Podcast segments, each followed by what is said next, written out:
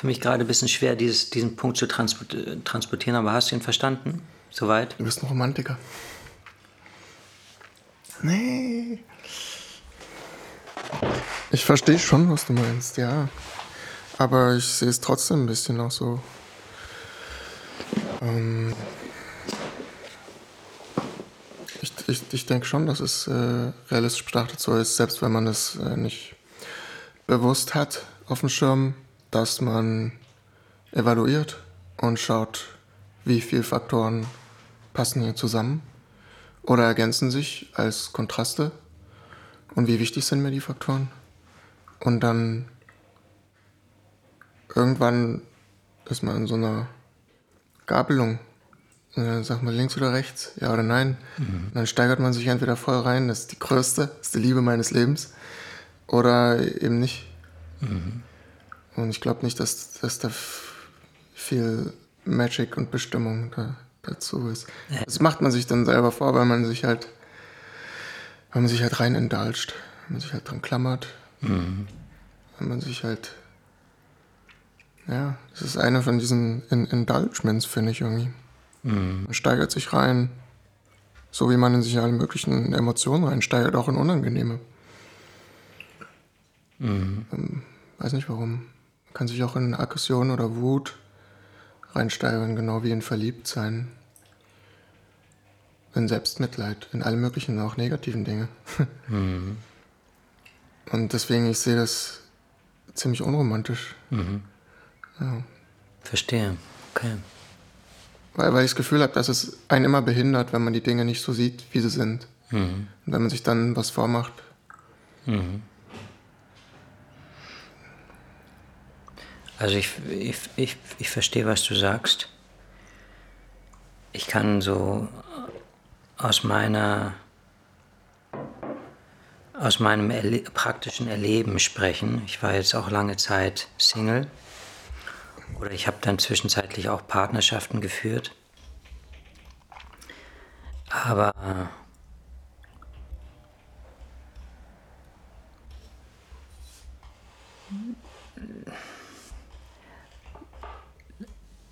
dass man einen Menschen total annehmen kann, ist halt, ist halt eine, eine, eine totale Rarität. Weißt du, was ich meine? Ja. Das ist eine Rarität. Ja. Das ist eine totale Rarität. Ja. Ich sehe das sofort, ich sehe das im, am ersten Blick. Weißt, wenn ich eine Frau sehe, ich sehe das sofort, ob das irgendwie jetzt als, äh, ob diese Person als potenzielle äh, Partnerin in Frage käme. An den Gesichtszügen, an der Körperbewegung. Das heißt, eine Person ist so multikomplex und es gibt so viele Faktoren, die gegen eine, eine Partnerschaft sprechen, dass, ähm, dass ich, ähm, dass es tatsächlich für mich fast an ein Wunder grenzt, ein, einen Menschen zu begegnen, den man voll und ganz annehmen kann. Ja. Und vielleicht macht man sich tatsächlich in dem Moment was vor.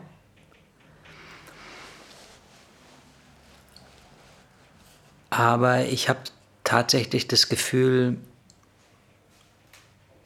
ja, dass das, dass das so, dass das so außergewöhnlich ist,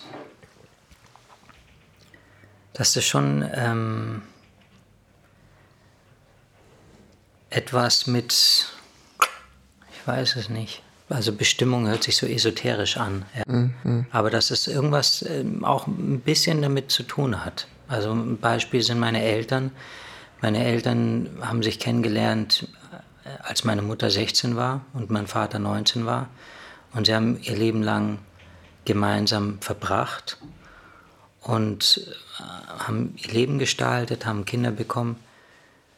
Und wenn man das jetzt so rational betrachten würde, rein rational, dann ist es ja so überhaupt ein Zufall, dass sich meine Eltern überhaupt begegnet sind. Weißt du, was ich meine? Und haben so Milli Millionen Faktoren haben dazu geführt, dass die Dinge so, so gekommen sind, wie sie gekommen sind. Man kann es natürlich rational alles so ein bisschen zerpflücken. Aber ich habe so intuitiv das Gefühl, dass die Dinge tatsächlich auch so kommen mussten.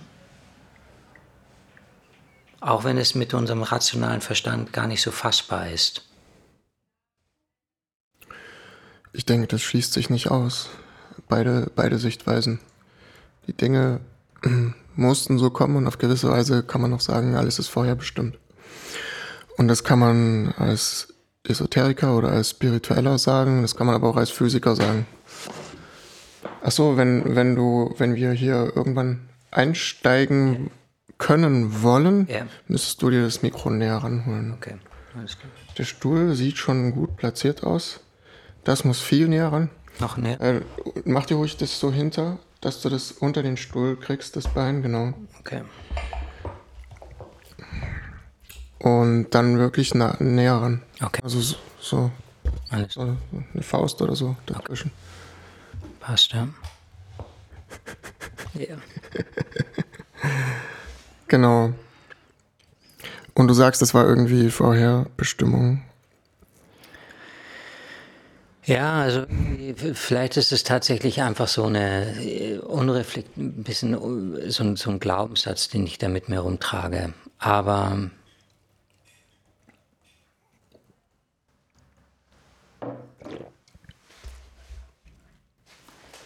ja,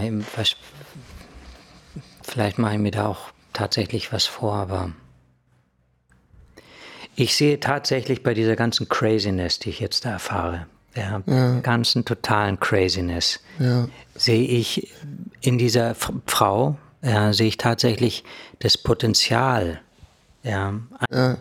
einer, ähm, einer, eines Miteinanders, welches sich über, äh, über, lange, über viele Jahre erstreckt. Wie lange brauchst du, um das festzustellen? Du hast vorhin gesagt, du, du siehst es sofort an den Gesichtszügen, ob das potenziell funktioniert.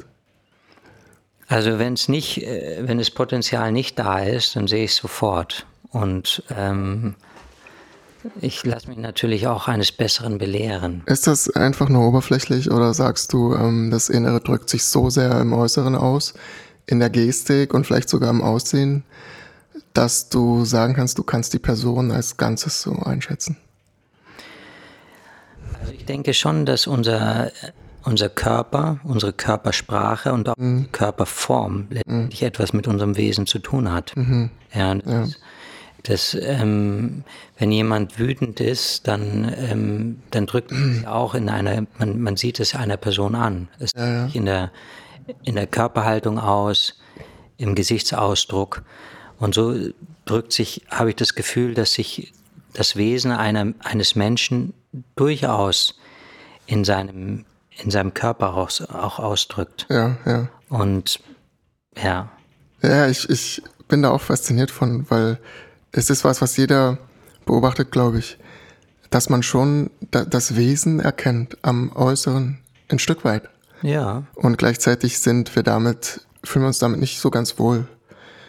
Weil, äh, weil das halt klingt wie ein Vorurteil und weil wir nicht vorverurteilt werden wollen und weil wir auch nicht einen Fehler machen wollen, anderen Unrecht zu tun. Ja, deswegen ist das ganz spannend.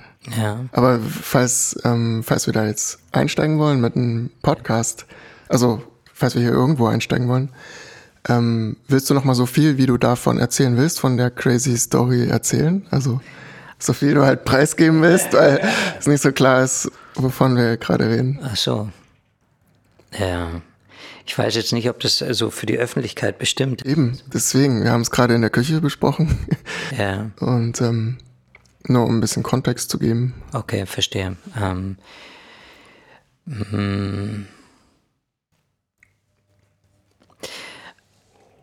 also wenn wir jetzt über dieses Thema sprechen würden, ist es natürlich ein sehr, sehr subjektives Thema wo ich keinen Expertenstatus habe, weißt du, wo wir uns einfach so unterhalten können auf Basis von Lebenserfahrungen und Weltanschauung und Meinung. Ja, das ist das Beste. Das, heißt, ja. das, hat, das, hat, das hat letztendlich keinen, wenn wir uns jetzt über Programmieren unterhalten würden, ja, dann. Würden alle abschalten, da würde keine Sau zuhören. wäre das ein fundiertes Gespräch. Nee, vielleicht nicht wirklich, weil dann versuchst du vielleicht irgendwie zu weit in die Thematik reinzusprengen, um mir entgegenzukommen, bis zu einem Punkt, wo du eigentlich keinen Plan hast, wodurch du dann nicht wirklich, wodurch nicht wirklich ein Gespräch stattfinden würde. Aber an den Schnittstellen hier, wo wir beide keinen Plan haben, da, da können wir gut drüber reden. ja. Ich meine, wir können uns mal grundsätzlich, was ich, was ich spannend finde, wenn wir ja. uns grundsätzlich über Mann und Frau unterhalten, weißt du? Hm. Das ist ein spannendes Gespräch. Na gut, also bevor wir da jetzt einsteigen, weil du vorhin sagtest, ähm, man kann jemanden ein bisschen beurteilen vom Wesen her und das drückt sich aus in der Gestik und allem. Ich habe ja nur die Ehre gehabt, unsere beiden ersten Podcasts zu schneiden ja. und zu produzieren und ich sage dir, ich glaube, zwei erste Podcasts zu veröffentlichen, ist so gut wie ein Ayahuasca-Trip. Ja. Wie meinst du das? Es ist, es war ganz schön anstrengend, mhm. sich die ganze Zeit selber zu sehen. Okay. Und ähm, das ist ja noch nicht was, was man jeden Tag erlebt mhm. oder macht, aber wenn man sich dann halt mal so von außen beobachtet, mhm. ähm, und da war ja die ganze Palette von Kommunikation, mhm. Gestik, Mimik, Stimme, alles. Und mhm. das ist schon äh, hart, Echt? wenn man so den Spiegel vorgehalten bekommt. Ja, also du mhm. kennst es vielleicht mehr von den Webinaren. Mhm. Aber alter Schwede, es war, es war hart. Okay. Ich bin, ich habe da wirklich, ich habe da ja. Das hat mich tief umgekrempelt. Ich habe da richtig tief drüber nachgedacht. Ich bin dann irgendwann noch auf einen ganz sehr langen Spaziergang und habe tief über alles nachgedacht und echt so gedacht, ja, weil es drückt sich halt schon eine ganze Menge aus und wenn man die Chance nutzt und wenn man sich das anguckt, mhm. dann kann man halt doch extrem viel über sich selbst lernen. Schon, ja. Also was da alles ähm, für Schichten von Unsicherheiten und Komplexen und Erfahrungen mhm. sind, was sich so abgelagert hat über die Jahrzehnte. Ja. Und durch all diese Schichten durch kommuniziert man nun jeden Tag. Das ist ja. korrekt, ja. Und ähm, wie viel man davon nach außen trägt, war mir auch nicht bewusst. Mhm. Ja. Mhm. Also was da alles abgeht, da könnte ich dir jetzt eine ganze Menge erzählen, was mir aber zu persönlich ist. Okay. Ja, ja. Mhm. Ja, spannend. Sehr, sehr spannend. Mhm. Für mich ist es so, mir würde es wahrscheinlich auch so gehen, mhm. dadurch, dass ich halt da einfach diese Webinarerfahrung gemacht habe, ja. mir anschließend dann auch immer die Videoaufzeichnungen angeschaut habe, ja. bin ich halt mich selbst schon ein bisschen gewohnt. Ja. ja das heißt, ich erlebe mich, ich weiß es, wie es ist, mich von außen zu betrachten. Mhm. Aber hatte ich das beim ersten Mal auch schockiert oder verändert? Also ich kann mich früher erinnern, ich war immer schockiert, meine eigene Stimme zu hören. Mhm. Wenn ich irgendwie jemanden auf AB gesprochen habe und dann so, ja. da mein, meine eigene Stimme ähm, gehört habe. Es hat mich immer irritiert, weil diese Außenwirkung gar nicht so meiner Innenwirkung entsprochen hatte. Ganz genau, ganz genau. Ja. Man fühlt sich so und kommt rüber so. Ja, es ist völlig anders. Das ist korrekt. Ja. Ist gemein, aber ich glaube, dass man extrem viel lernen kann dadurch. Ja. ja.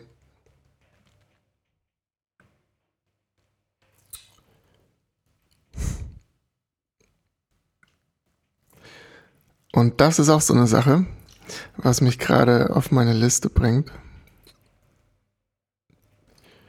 Ähm, Projects, Flow Talk. Ah, ich habe keine Liste mehr.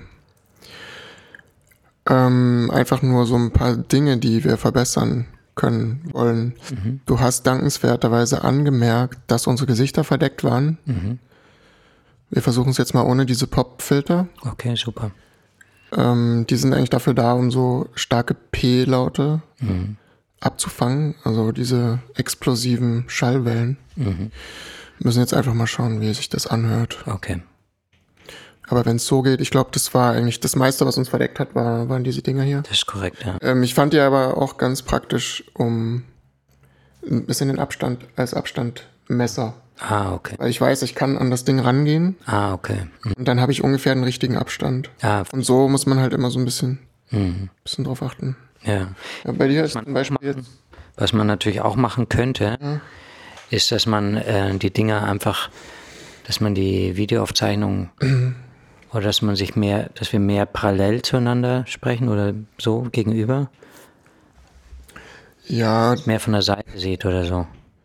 Weißt du? Hm.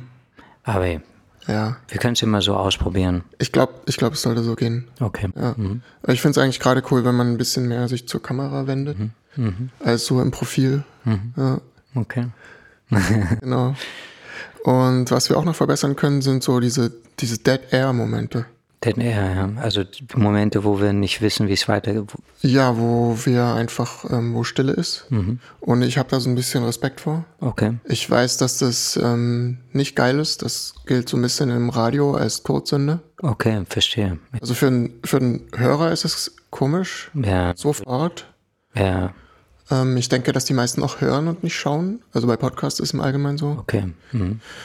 Und ich habe dann halt die Eigenschaft, sofort reinzuspringen mit irgendwas und ich mag mich in dem Moment nicht. Okay, ich mag das nicht. Alles klar, ja. Ich halte es aber auch nicht aus. Ja. ähm, die, diese Momente. Ja, und ich habe überlegt, vielleicht, ähm, vielleicht können wir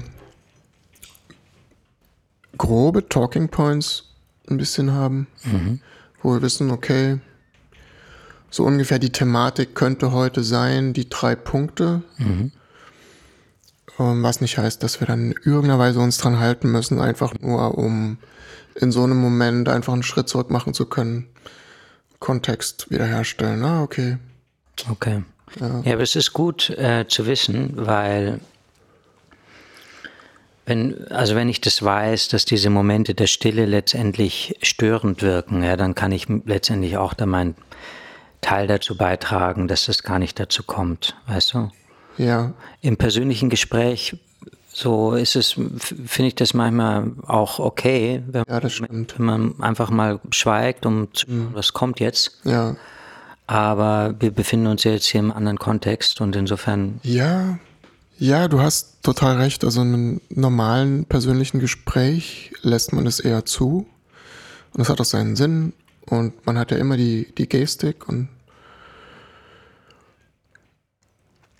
Und wir wollen ja eigentlich ein natürliches Gespräch haben. Ich fand auch beim letzten Podcast, in dem Moment, wo wir gesagt haben, okay, wir haben jetzt hier unsere Struktur abgehakt, unser Thema ist jetzt erledigt, jetzt kommt die Kür. Mhm. Also die Pflicht war erledigt, jetzt kommt die Kür, da hat sich besser angefühlt. Mhm. Glaube ich auch besser angehört, da war es dann mehr ein Gespräch und mhm. ich habe halt immer den Eindruck, wenn man wirklich dabei ist, in einem in einem normalen Gespräch, dann entstehen auch nicht wirklich die Pausen, aber es ist wahrscheinlich total Typsache. Mhm. Also wenn ich engaged bin, dann habe ich tausend Dinge zu sagen und die mir einfallen und ähm, dann entsteht es eigentlich selten so. Mhm. Aber du bist da anders irgendwie. Du nimmst dir Zeit zu reflektieren, glaube ich. Und das ist, ist auch okay. Ja. Also ich denke, dass es äh, unterschiedliche Phasen gibt. Es gibt Phasen, wo man tatsächlich in, in den Dialog geht und wo mhm. man was zu sagen hat und wo ja. was zu sagen hat und wo man wiederum was zu sagen hat. Ja. man, man hat das Bedürfnis, sich auszudrücken und da muss man ja. nicht groß warten und nicht groß suchen, sondern ja. es drängt nach außen. Aber dann gibt es auch Momente, wo äh, für den Teilbereich alles gesagt wurde. Und wo die Frage besteht, ja, okay, über was unterhalten wir uns jetzt, weißt du? Ach so. Und dann kann man so. Ja. Das sind die Momente, wo, äh, wo es für mich kein Problem ist, einfach zu schauen, was passiert jetzt einfach so. Ja. Ohne zu deckeln. Ja. Ohne das, ohne das Loch unbedingt jetzt schnell füllen zu müssen. Ja. Weil wenn man das Loch füllt, dann besteht auch die Tendenz, dass man es halt mit irgendwas füllt, weißt du? Dass man über irgendwas redet, was vielleicht in dem Moment gar nicht so, was gar nicht, äh, also man, was gar nicht so von Belang ist. Mhm. Aber wie gesagt, wir befinden uns jetzt hier in einem anderen Kontext und da kann man schon schauen, dass wir einfach im Flow bleiben. Mhm. Und dass wir das nicht, also man kann die Stille auch zelebrieren, weißt du, und das, ja. das, das steht nicht an. Nee, du hast schon irgendwo recht, wir wollen es auch nicht so unnatürlich werden lassen oder so. Mhm. Ich habe halt beim letzten Podcast noch ganz schön rumgeschnitten und das mhm. braucht auch Zeit. Okay. Ich muss dafür nochmal einen, einen extra Durchgang machen, es aus iMovie raus zu exportieren. Mhm. Ähm, in dem Moment, wo Bild und Ton schon synchronisiert sind, was ein bisschen aufwendig ist, was ich dir erzählt hatte, weil es verschiedene Formate sind. Also jetzt in der Aufnahme ist ja Video und Ton nicht synchronisiert. Mhm. Und allein dadurch, dass es verschiedene Formate sind, sind die dann am Ende von der Stunde ein bisschen auseinander. Echt? Das heißt, ich muss das Video dann immer so stretchen, dass es zum Ton passt. Oh. oh. Und wenn ich jetzt noch schneiden will, mhm. ja, dann muss ich es erstmal nochmal raus exportieren, damit Video und Ton zusammen sind und dann wieder reimportieren und dann kann ich es zerhäckseln, weil dann habe ich ein Video, was synchron ist und so. Mhm, okay. Und das macht halt alles ähm, aufwendiger, aber es geht mir nicht gar nicht so um die Arbeit, sondern wenn man einfach diese Überblenden sieht, dann es fühlt sich anders an. Ich mag auch auf YouTube, YouTube gar nicht diese, diese harten Cuts, ja, wo Leute irgendwie eigentlich einen Monolog haben, aber dann hast du irgendwie alle 30 Sekunden so einen harten Cut und du ja, Du spürst kaum, dass derjenige eine Atempause macht. Das ist so das ganz andere Extrem, das mag ich auch nicht. Ja. Es wirkt unnatürlich, es wirkt hastig. Mhm. Du hast nicht wirklich das Gefühl, du bist dabei. Mhm. Du hast das Gefühl, ähm, du schaust einen Film oder sowas, also eine Konstruktion. Mhm. Aber du, du, bist nicht als Dialogpartner dabei in dem Moment, wo er was sagt. Mhm. Und das macht einen riesen Unterschied, finde ich. Verstehe. Ja. Ja, ja verstehe. Ansonsten haben wir ganz schön viele Sachen jetzt schon verbessert beim dritten Podcast. Mhm. Ich denke, der Ton wird jetzt noch cooler werden. Echt, wow. Weil, wie gesagt, ähm, der Raumhall war halt das Problem, dass wir halt zwei Mikros haben mhm. und man hört mich über dein Mikrofon. Naja, hast du erzählt. Das heißt, wenn ich rede, dann haben wir den Raumhall aus deinem Mikro dazu mhm. und man kann das aber in Software über Sidechaining so regeln, mhm. dass wenn mein Mikrofon laut wird, deins runtergeregelt wird. Ja, verstehe. Und das werde ich jetzt bei dieser dritten Folge ausprobieren. Cool. Das wird dann noch, noch besser. Cool. Ja. Und dann bin ich echt ganz zuversichtlich. Ja, schön. Ja.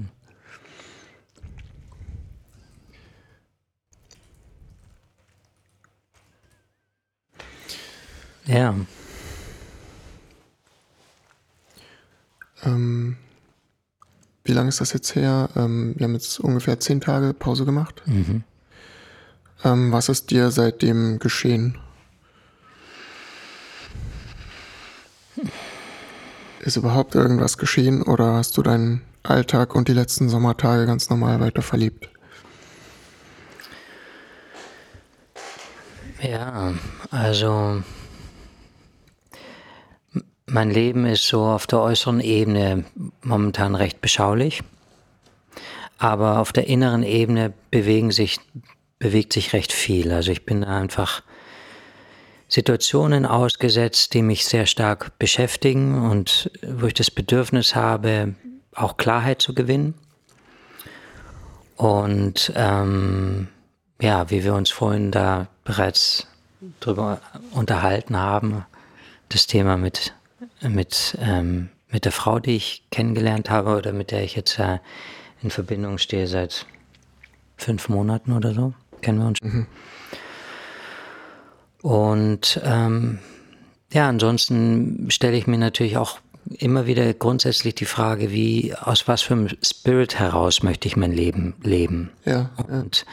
da gibt es für mich zwei mögliche Ansätze oder zwei Haltungen, zwei grundsätzliche Haltungen, aus denen ich mein Leben gestalte.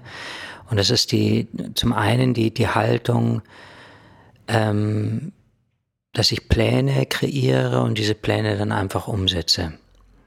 Dass ich versuche, mein Leben zu gestalten gemäß den Vorstellungen, die ich vom Leben habe. Mhm.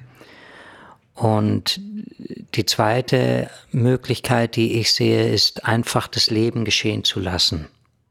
Ja. Und es hat beide Haltungen haben ihre Vor- und Nachteile. Und insofern bin ich ähm, in einem Exper in einem Experimentiermodus. Das, was ich momentan lebe, ist die, das Zweitere, dass ich das Leben einfach geschehen lasse. Das ist äh, deine Natur. Ja, es ist, entspricht ein bisschen meiner Natur auch. Aber ich, ich habe halt auch irgendwie festgestellt in meinem, äh, in meinem bisherigen Leben, dass in den Momenten, wo ich zu sehr mit meinem Willen arbeite, wo ich versuche, das, das Leben zu kontrollieren, gemäß meiner Vorstellungen, dass es ähm, zum einen mit Anstrengungen einhergeht und auch mit, mit Frustrationen bis zum gewissen Grad. Die Anstrengungen können sich lohnen. Bitte? Die Anstrengungen können sich lohnen, oder wie meinst du es? Warum meinst du es negativ? Ähm, ja, mit, das ist so, also in Bezug auf Anstrengungen kann ich jetzt das Beispiel geben, Kommunikation. Man kann sich anstrengen, eine, eine Kommunikation zu führen. Ja. Aber diese Anstrengung macht die Kommunikation nicht unbedingt besser. Teilweise, wie du vorhin erwart, äh, erwähnt hast, ja. ist in dem Moment, wo man sich locker macht und die Dinge einfach geschehen lässt, ja. gestalten, äh, gestalten sich die Dinge tiefgründiger ja. und auch qualitativer. Und so kann man das auch, so beobachte ich das auch in Bezug auf meine grundsätzliche Lebensführung, dass da in den Momenten, wo ich zu sehr mit meinem persönlichen Willen arbeite, sprich auch, man könnte es auch ja auch als Ego bezeichnen, mhm. in dem Moment, wo ich zu sehr mit meinem Ego reinkomme, dass die Dinge eher ein bisschen plump werden, ja, ja. ein bisschen eindimensional. Mhm und in dem Sinne auch nicht wirklich befriedigend. Ja. Wohingegen, wenn ich die Dinge geschehen lasse und einfach mich öffne, das ja. geschehen lasse, ja. die Dinge sich auf eine tiefgründigere Art und Weise gestalten und auch in eine in, in Form von, von, von Schönheit, die ich, die ich gar nicht erwarten würde. Und insofern habe ich eine grundsätzliche Fragestellung an, das, an mich selbst oder an das Leben, ob es nicht möglich ist, einfach grundsätzlich loszulassen.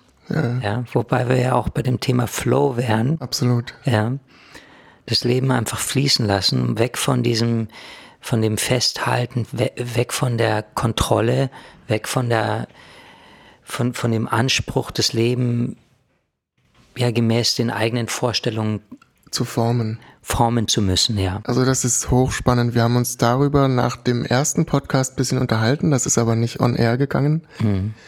Und da hattest du schon gesagt, dass du so der Loslass-Typ bist. Ja. Und da hat mir festgestellt, ich bin eher so der Zugreif-Typ. Ja. Und als du mir das aber so erklärt hast, warum nicht alles in so einem Entspannungsmodus machen, da ist es mir so ein bisschen aufgegangen, ich habe darauf keine Antwort. Mhm. Ja, in dem Moment habe ich gedacht, ja, warum eigentlich nicht? Mhm. Ähm, und da sind wir total gegensätzlich und du versuchst ein bisschen mehr Struktur und, und Kontrolle in dein Leben zu bekommen oder du erwägst, ob das vielleicht hilfreich wäre. Und ich versuche so ein bisschen loszulassen. Ja. Das ist natürlich der Witz, ähm, ich zwinge mich mehr loszulassen. das, das ist halt immer der Witz. Und was wir beide wahrscheinlich akzeptieren müssen, ist, dass keine von beiden Seiten die, der richtige Weg ist, sondern dass es leider immer gilt zu balancieren, ständig. Ich kann mich nicht auf einer Seite ausruhen, sondern ich muss immer in dieser unwägbaren Mitte ständig wie auf so einem Ball, ne? wenn ich auf dem Ball stehe und versuche so irgendwie die Balance zu wahren. Das ist halt leider das, was wir, was wir machen müssen. Ja. Ja. Verstehe. Ja. Ja, also man, ich kann das noch mal ein bisschen konkretisieren in Bezug auf diese Loslass-Thematik, was, was ich darunter verstehe. Also wenn man jetzt von Loslassen spricht, oder wenn ich jetzt von Loslassen spreche, damit ist natürlich nicht gemeint, dass man jegliche Verantwortung von sich weist und dass man sich nicht mehr um die Dinge kümmert, die einfach, die einfach anstehen, sondern das Leben hat seine Herausforderung und seine Anforderung, und zwar täglich, und diesen Anforderungen, denen gilt es auch zu begegnen. Das heißt, mit Loslassen meine ich nicht, dass man sich jetzt einfach umdreht und, und, und sich Ohrenstöpsel in die Ohren macht und, und einfach versucht, sich zu disconnecten von der Welt und den Anforderungen, sondern mit Loslassen meine ich, dass man schon, dass man präsent ist, hundertprozentig präsent. Und dass man aus dieser Präsenz heraus sich Mühe gibt, die Dinge so gut wie, wie möglich zu tun, im Hier und Jetzt, aber ohne, aber mit dem, mit dem Verständnis, dass das Leben letztendlich durch einen geschieht und ohne den Anspruch, das Leben tatsächlich kontrollieren zu können. Ich, ich verstehe es absolut. Es ist für mich kein Widerspruch hm. whatsoever. Hm. In dem Moment, wo ich ganz hier bin, muss ich loslassen von einer Erwartungshaltung, was mein Tun im Jetzt, morgen zeitigen soll. Und das, ich sage immer, Intention without expectation und Enjoyment without attachment, so in die Richtung. Das ist so die Kunst, ja, dass ich eine Absicht habe und trotzdem nicht innerlich davon abhängig bin, dass das ein Ergebnis hat oder ein bestimmtes Ergebnis hat. Mhm. Ja, dann kann ich mit einer Absicht konzentriert auf ein gewisses Zielbild hin jetzt arbeiten. Aber ich bin ich innerlich davon abhängig, was da rauskommt. Und das heißt natürlich auch, dass ich keine Angst habe, dass, dass ich fehlschlage. Ja? ja. Und diese, diese Erwartungshaltung kann einen natürlich auch paralysieren. Ja. Weil man dann gar nichts macht, weil man Angst hat, was ist, wenn es nicht wird. Ja, ich kann es mal mit einem Beispiel unterfüttern. Wenn ein Schachspieler, der jetzt der, im Rahmen der Weltmeisterschaft irgendwelche Schachturniere spielt, mhm. sich, ähm, sich die ganze Zeit der Bedeutung dieses Schachspiels bewusst ist oder wenn das so im, im Primärfokus seiner Aufmerksamkeit liegt, ja. ähm, hindert, es sich, hindert es ihn daran, sich voll und ganz auf das Schachspiel einlassen zu können. Es blockiert ihn in seiner, in, in seiner ja. Aktivität. Und das ist ja tatsächlich auch das Fazit der Flow-Forschung. Wir haben ja jetzt auch mit dem Begriff Flow zu tun und genau. der Begriff Flow wurde auch sehr stark geprägt von dem Csikszentmihalyi, wie heißt Genau, niemand kann den Namen aussprechen. Ja. Aber das ist ja, er hat auch herausgearbeitet, dass dieser Flow ähm, zustande kommt, indem man sich voll und ganz auf eine Tätigkeit einlässt. Und der Anspruch ist vom richtigen Grad. Ich bin in dem Moment nicht überfordert, sondern kompetent, aber auch nicht gelangweilt und unterfordert, sondern gefordert. Ganz genau. Aber dieses voll und ganz sich auf eine Tätigkeit einlassen bedeutet, dass man sich auch, ja, dass man sich halt in diese Tätigkeit hinein begibt. Ja. Aber wenn man jetzt zu viele Gedanken hat in Bezug auf, auf, auf die Ergebnisse der Tätigkeit, dann führt es letztendlich dazu, dass man gar nicht in diesen Flow-Zustand reinkommt. Ja, ja, ja. Also ein Schachspieler, der jetzt so super nervös ist, weil, weil es jetzt äh, um ein entscheidendes Spiel geht, ja. der wird nicht so die, die, die, die Höchstleistung bringen, die er eigentlich bringen könnte. Und ich glaube, das ähm, zeichnet auch Menschen aus, die in der Top-Liga unterwegs sind, egal in welcher Disziplin, ja. dass sie sich, dass sie sich eben voll und ganz auf etwas einlassen können. Ja. Und letztendlich, also und und und letztendlich diese ganzen Metagedanken auch in dem Moment einfach haben keinen Raum. Also so auch ein Fußballspieler, ich sage jetzt mal ein Fußballspieler, der jetzt im, im Rahmen der WM einen Elfmeter schießen muss, der ist natürlich der Bedeutung seines Schusses bewusst. Aber in dem Moment, wo er schießt, muss er, muss er seinen Kopf, muss er seinen Kopf vollkommen auf den, auf den Schuss äh, oder seine Aufmerksamkeit vollkommen auf den Schuss richten. Ja, du wirst diese Natürlichkeit, Lockerheit ähm, haben und mit einer gewissen ähm, Verspieltheit dann rangehen können. Sonst hast du halt, bist du nicht du selbst, hast nicht deine Kreativität. Und das ist so ähm, bei allen, die auf den Punkt Performance abrufen müssen. Also so ein Fußballer oder auch äh, ein Musiker, der performt vor Zuschauern, ne? Oder auch ein MMA-Fighter, der irgendwie maximal drei Fights im Jahr hat. Und die gehen vielleicht zehn Minuten, ja, sagen wir mal zwei Runden. Das heißt, der bereitet sich irgendwie vier Monate auf zehn Minuten Performance vor. Und der muss in dem Moment dann trotzdem loslassen. Und ähm, wenn ihm in dem Moment das Ergebnis zu wichtig ist, dann wird er nicht seine maximale Leistung abrufen können. Ja. Es ist immer wichtig halt, dass die Dinge nicht zu wichtig sind. Also es muss mir ein Stückchen egal sein. Ja. Aber jetzt so, wie ich das formuliert habe, ist es natürlich schon wieder lächerlich, wenn ich sage, ich muss, ich muss. Mhm. Ja, dann habe ich wieder dieses, so, ich brauche das Ergebnis, dafür muss ich aber das nicht wollen, also muss ich es nicht wollen und da habe ich schon wieder so einen so, so einen Zwang drin. Ne? Mhm. Und das ist halt die Kunst deswegen, weil du es halt nicht logisch dir herbeigrübeln kannst, diesen Geisteszustand, sondern du musst das lernen und dafür muss man sich selbst extrem gut kennen. Ja.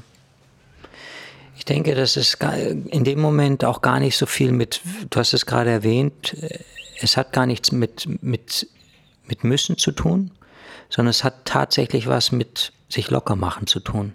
Ja, und wie du vorhin sagtest, du hast sowas in die Richtung gesagt von Vertrauen, also dass das Leben geschieht, dass ich es nicht machen muss, sondern dass es durch mich hindurch ja. passiert und das andere würden da Gott vertrauen zu sagen. Ja. ja, irgendwo musst du einfach ein Stückchen akzeptieren, dass du die Dinge nicht kontrollieren kannst und ultimativ können wir das auch nicht. Ja. Und das heißt loslassen sozusagen. Ja. Also äh, auch ein, ein Musiker, wie beispielsweise George Michael, wenn der ein Konzert mhm. gegeben hat, oder ich sage jetzt mal, das ist so, oder auch, spielt ja eigentlich gar keine Rolle, von welchem Musiker wir sprechen. Das ist auch ein, wenn wir uns mal eintunen in sein Bewusstsein, in dem Moment, wo er die Bühne betritt und mhm. anfängt, da seine, sein Programm ähm, abzuliefern, dann hat es auch was mit Selbstenjoyment zu tun. Ja. Mit, ich genieße das hier und jetzt, ich genieße die Präsenz, ich genieße meine Stimme.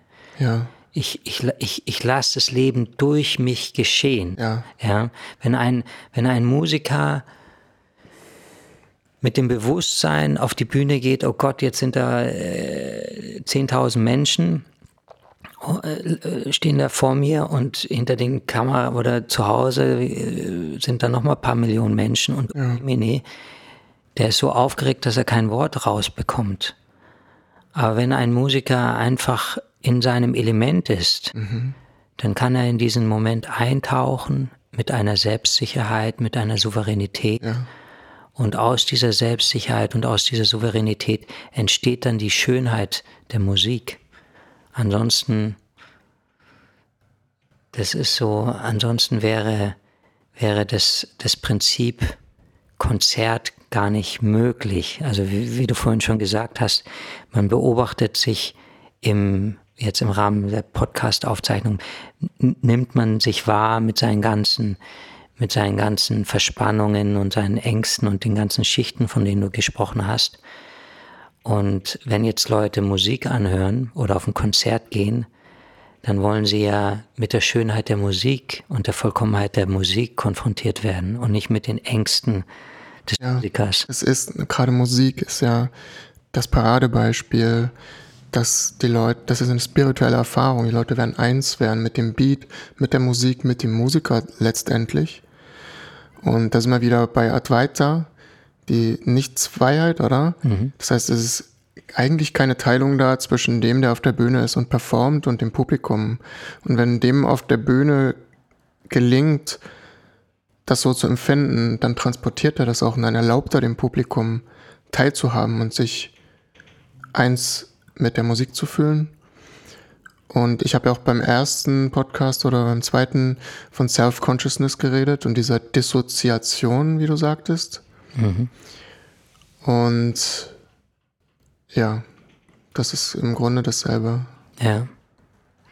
Und das ist ein sehr, sehr spannendes, das ist ein sehr, sehr spannender Punkt, wenn wir jetzt von Musik sprechen oder von, wenn wir auch mit, von dem Flow sprechen, Flow bedeutet ja, dass man in der Tätigkeit aufgeht.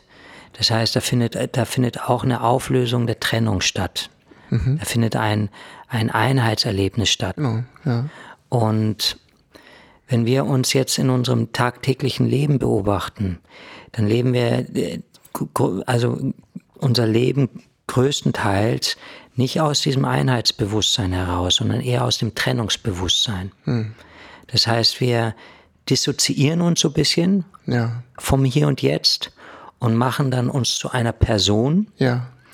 Und versuchen als Person irgendwie das Leben ge gebacken zu bekommen. Ja, ja, ja. Und für viele Menschen bedeutet das, dass sie halt irgendwie zur Arbeit gehen und da irgendwie einen Job ähm, äh, erledigen, den sie, die, auf den sie eigentlich gar keine, keine Lust haben und der für sie auch vielleicht gar keinen Sinn macht. Ja, das heißt, da findet bei uns, also in unserer Gesellschaft, der Normalzustand ist der Zustand der Dissoziation. Das heißt, ja.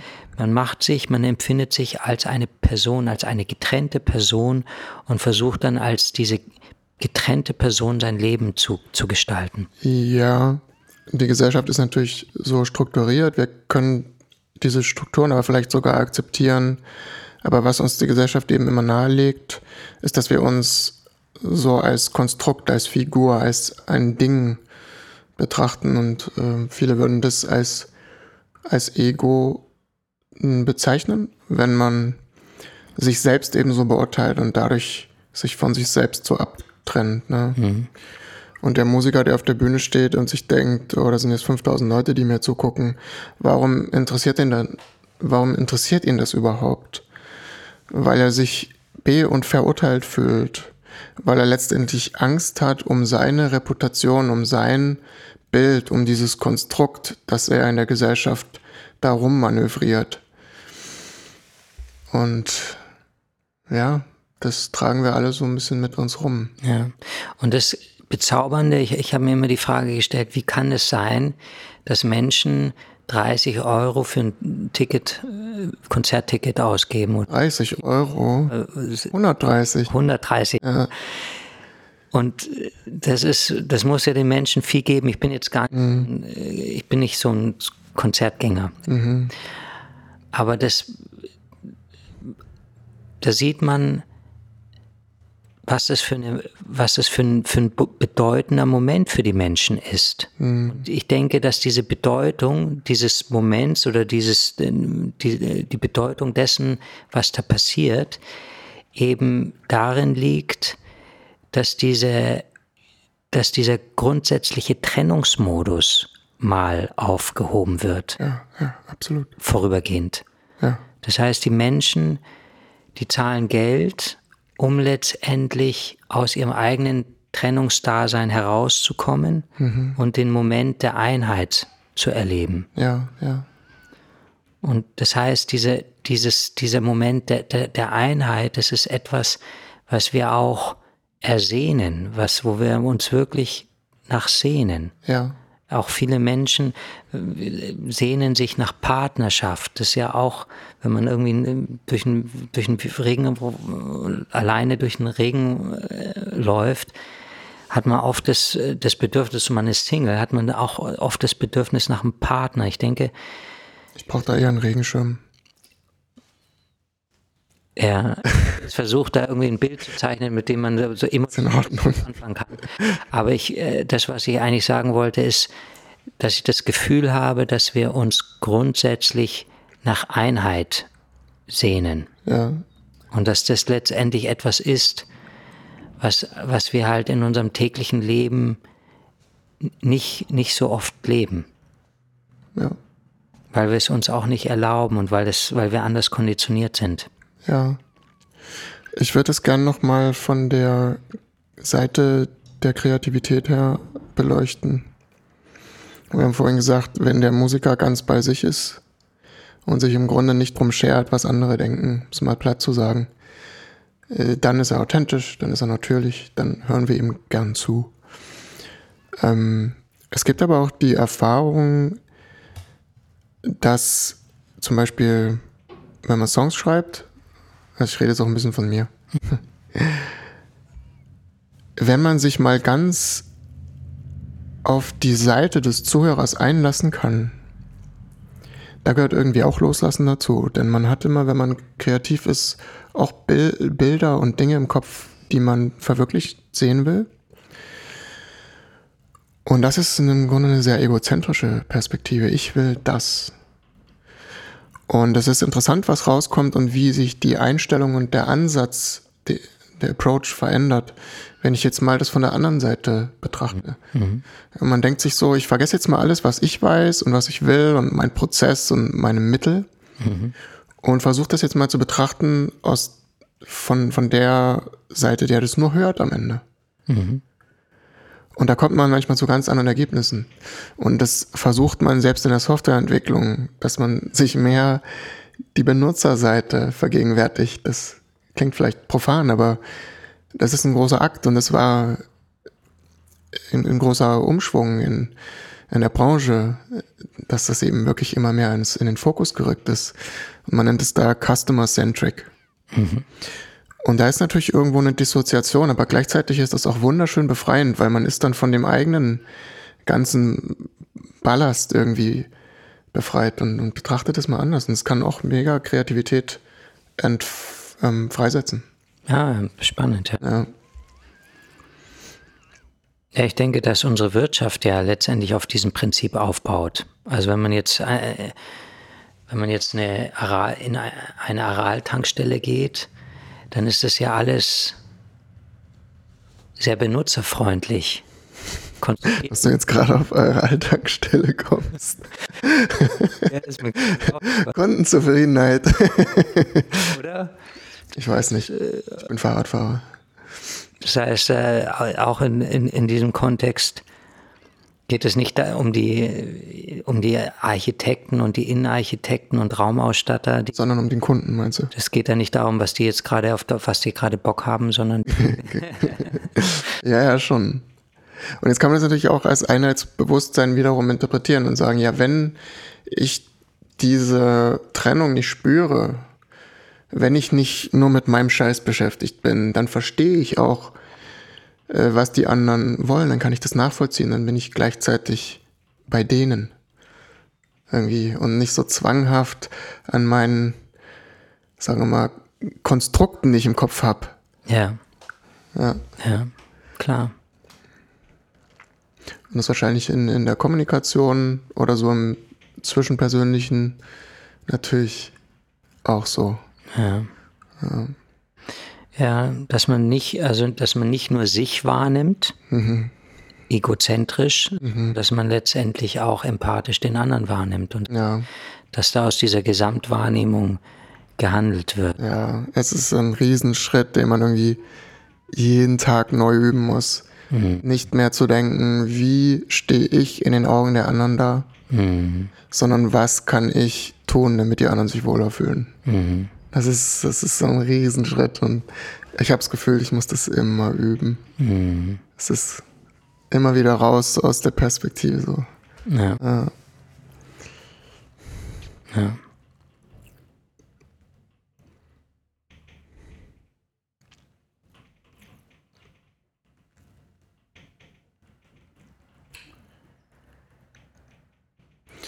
Ähm, was ich vielleicht noch interessant fände, wenn wir jetzt bei Flow sind, wie wir oder wie du dein, dein Alltag gestalten, um halt ein Einheitsbewusstsein, Flow, Produktivität zu realisieren.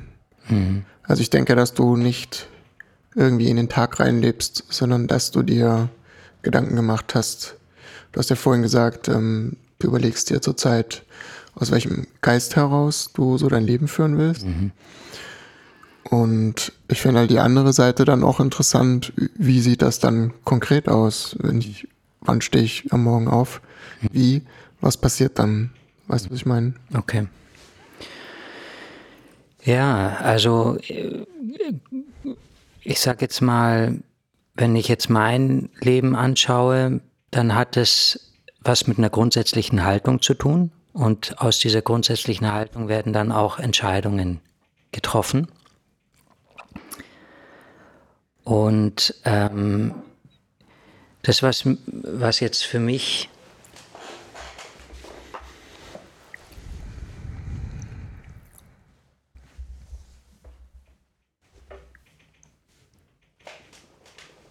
was jetzt für mich, ähm, ich habe mir jetzt, glaube ich, gerade ein bisschen verrannt. du hast noch nichts gesagt, also du kannst dich noch umentscheiden. Okay. Du hast gefragt, wie ich mein, wie sich das äh, konkret in meinem Leben aus, ähm, darstellt. Ich stehe morgens auf, also willst einfach wissen, wie ich mein tagtägliches Leben gestalte, so. Ja? Absolut. Ja, okay. Ganz konkret. Okay. Ja. Ich stehe morgens auf, also meistens so gegen 8 Uhr. Und dann mache ich erstmal, trinke ich mein Wasser. Ich trinke morgens Wasser, gehe halt unter die Dusche. dann gibt es, ähm, gibt es Literatur, die ich gerne lese. Das verändert sich natürlich auch im Laufe der Zeit. Momentan lese ich gerne Khalil, Kahil Gibran, der Prophet. Das ist ein sehr, sehr schöner, ich weiß nicht, ob das Roman oder? Das ist ein, ist kein Roman, das ist eher so äh, eine, eher, ich weiß gar nicht, als was man das bezeichnen könnte. Es ähnelt eher einem Gedicht, ja. Ein Epos. Einem Epos, ja. Ich, mir fällt jetzt der Name nicht ein. Es gibt bestimmte Namen für diese Form von Literatur. Mhm. Aber es hat was Philosophisches und auch Spirituelles und es ist einfach, wirkt inspirierend auf mich. Das heißt, das Erste, was du tust am Morgen, ist lesen? Ja, nachdem ich so Wasser getrunken habe und unter der Dusche war. Ja, wollen nicht zu konkret werden. Okay. okay. Ich scherze. Okay. Äh, okay. Du, und dann ähm, ja, ich habe halt so mein Morgenritual und dann, mhm. ähm, wenn ich das gemacht habe, geht halt so ab halb zehn meine, meine Arbeit los. Ich habe dann halt, ähm, ich arbeite über Skype oder über Zoom, also übers Internet mhm. und ähm, äh, coache Menschen für so Prozessbegleitungen durch und habe dann einfach Termine. Ich schaue, dass ich meine Termine vormittags lege und auch mittags und also zwischen halb zehn und ein Uhr. Und um ein Uhr mache ich mir Mittagessen, meistens zu Hause. Dann kann es sein, dass ich nochmal ähm, nachmittags einen Termin habe, einen Skype-Termin oder zwei und dann später so ab vier Uhr habe ich meine Sachen geregelt und habe dann einfach Zeit für mich und wenn das Wetter schön ist, dann gehe ich raus oder ich treffe mich mit einem Freund. So in, in der Richtung. Du machst irgendeine Form von Tai Chi, oder? Ich mache auch so ein bisschen Qigong. Qigong. Ja. Also ich mache jetzt seit vielen Jahren, so seit meinem 20. Lebensjahr oder so, mache ich morgens immer Übungen. Und diese Übungen, die variieren. Ähm, teilweise sind es Yoga-Übungen, und teilweise sind es Qigong-Übungen. Momentan mache ich eher Qigong-Übungen. Und das gehört ein bisschen zu deiner Morgenroutine? Das gehört äh, zu meiner Morgenroutine dazu, ja. Also das ist, dann nehme ich mir eine halbe Stunde Zeit. Und das ist für mich auch sehr wichtig, einfach um zu mir zu kommen und um klar zu sein, um ausgerichtet zu sein. Mhm. Und ja. Und du machst die Selbstbefragung. Und ich, das ist auch korrekt. Ich mache die Selbstbefragung. Ja. Das ist einfach, ich nehme ähm, morgens einfach Zeit, teilweise eine 20 Minuten oder eine, auch teilweise eine halbe Stunde oder wie lange es auch braucht, um einfach meinen Kopf zu klären. Ja. Das heißt, ich werde da tagtäglich einfach mit gewissen Fragestellungen konfrontiert, Entscheidungen, die zu treffen sind. Und manche Entscheidungen sind einfach sehr klar zu treffen. Ja, das da muss man sich keinen Kopf mehr drum machen und manche Sachen, manche Situationen sind halt mit gewissen Fragezeichen verbunden. Und in Bezug auf die Situationen, die mit dem Fragezeichen verbunden sind, da mache ich, die, da führe ich diese Selbstbefragung durch, um diesbezüglich einfach klar zu werden, was ansteht. Also ich sage es jetzt nochmal, um den Kontext äh, klar zu machen. Du hast ein Buch geschrieben, Mhm. Das heißt, glücklich sein durch den Umgang mit unangenehmen Gefühlen? Durch aktiven Umgang. Durch aktiven. Genau. Und wir haben uns darüber schon mal unterhalten. Darin beschreibst du diese Selbstbefragungstechnik. Mhm. Ähm, die finde ich sehr interessant. Wir können da auch bei Gelegenheit nochmal tiefer drauf eingehen. Gerne. Ähm, genau. Und davon reden wir gerade. Mhm. Genau. Ja, ich kann auch was zu dieser Technik sagen, wenn es interessiert an diesem an dieser Stelle oder? Also was ich was ich interessant nur noch mal kurz zu rekapitulieren, wie ich es aufgenommen habe, was ich interessant daran fand,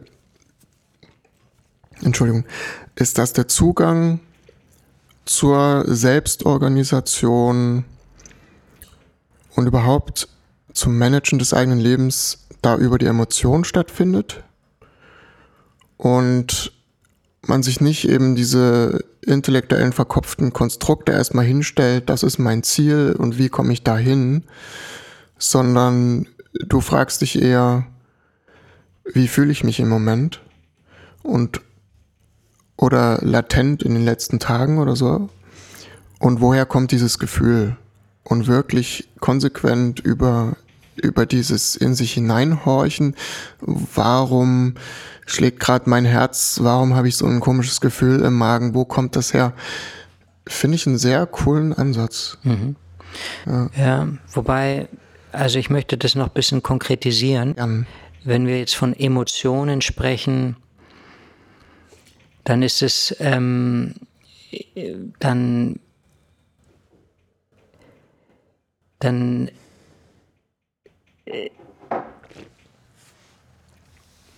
oder ich drücke es jetzt mal anders aus. Also wenn ich, wenn es für mich darum geht, Klarheit zu schaffen, wie, wie ich mit den einzelnen Lebenssituationen um, umgehen möchte oder umzugehen habe, dann geht es nicht darum, nicht so sehr darum, auf meine Emotionen zu, zu hören. Denn Emotionen ähm, haben etwas mit unserer Konditionierung zu tun, ich habe mich unpräzise ausgedrückt. Gefühl ist dann das richtigere Wort. Es ist das Gefühl, ja. aber ich würde es eher, ich würde eher von der Intuition sprechen, mhm. durch ein Gefühl aus ausdrückt, durch ein subtiles Gefühl ausdrückt. Aber das Gefühl ist der Aufhänger.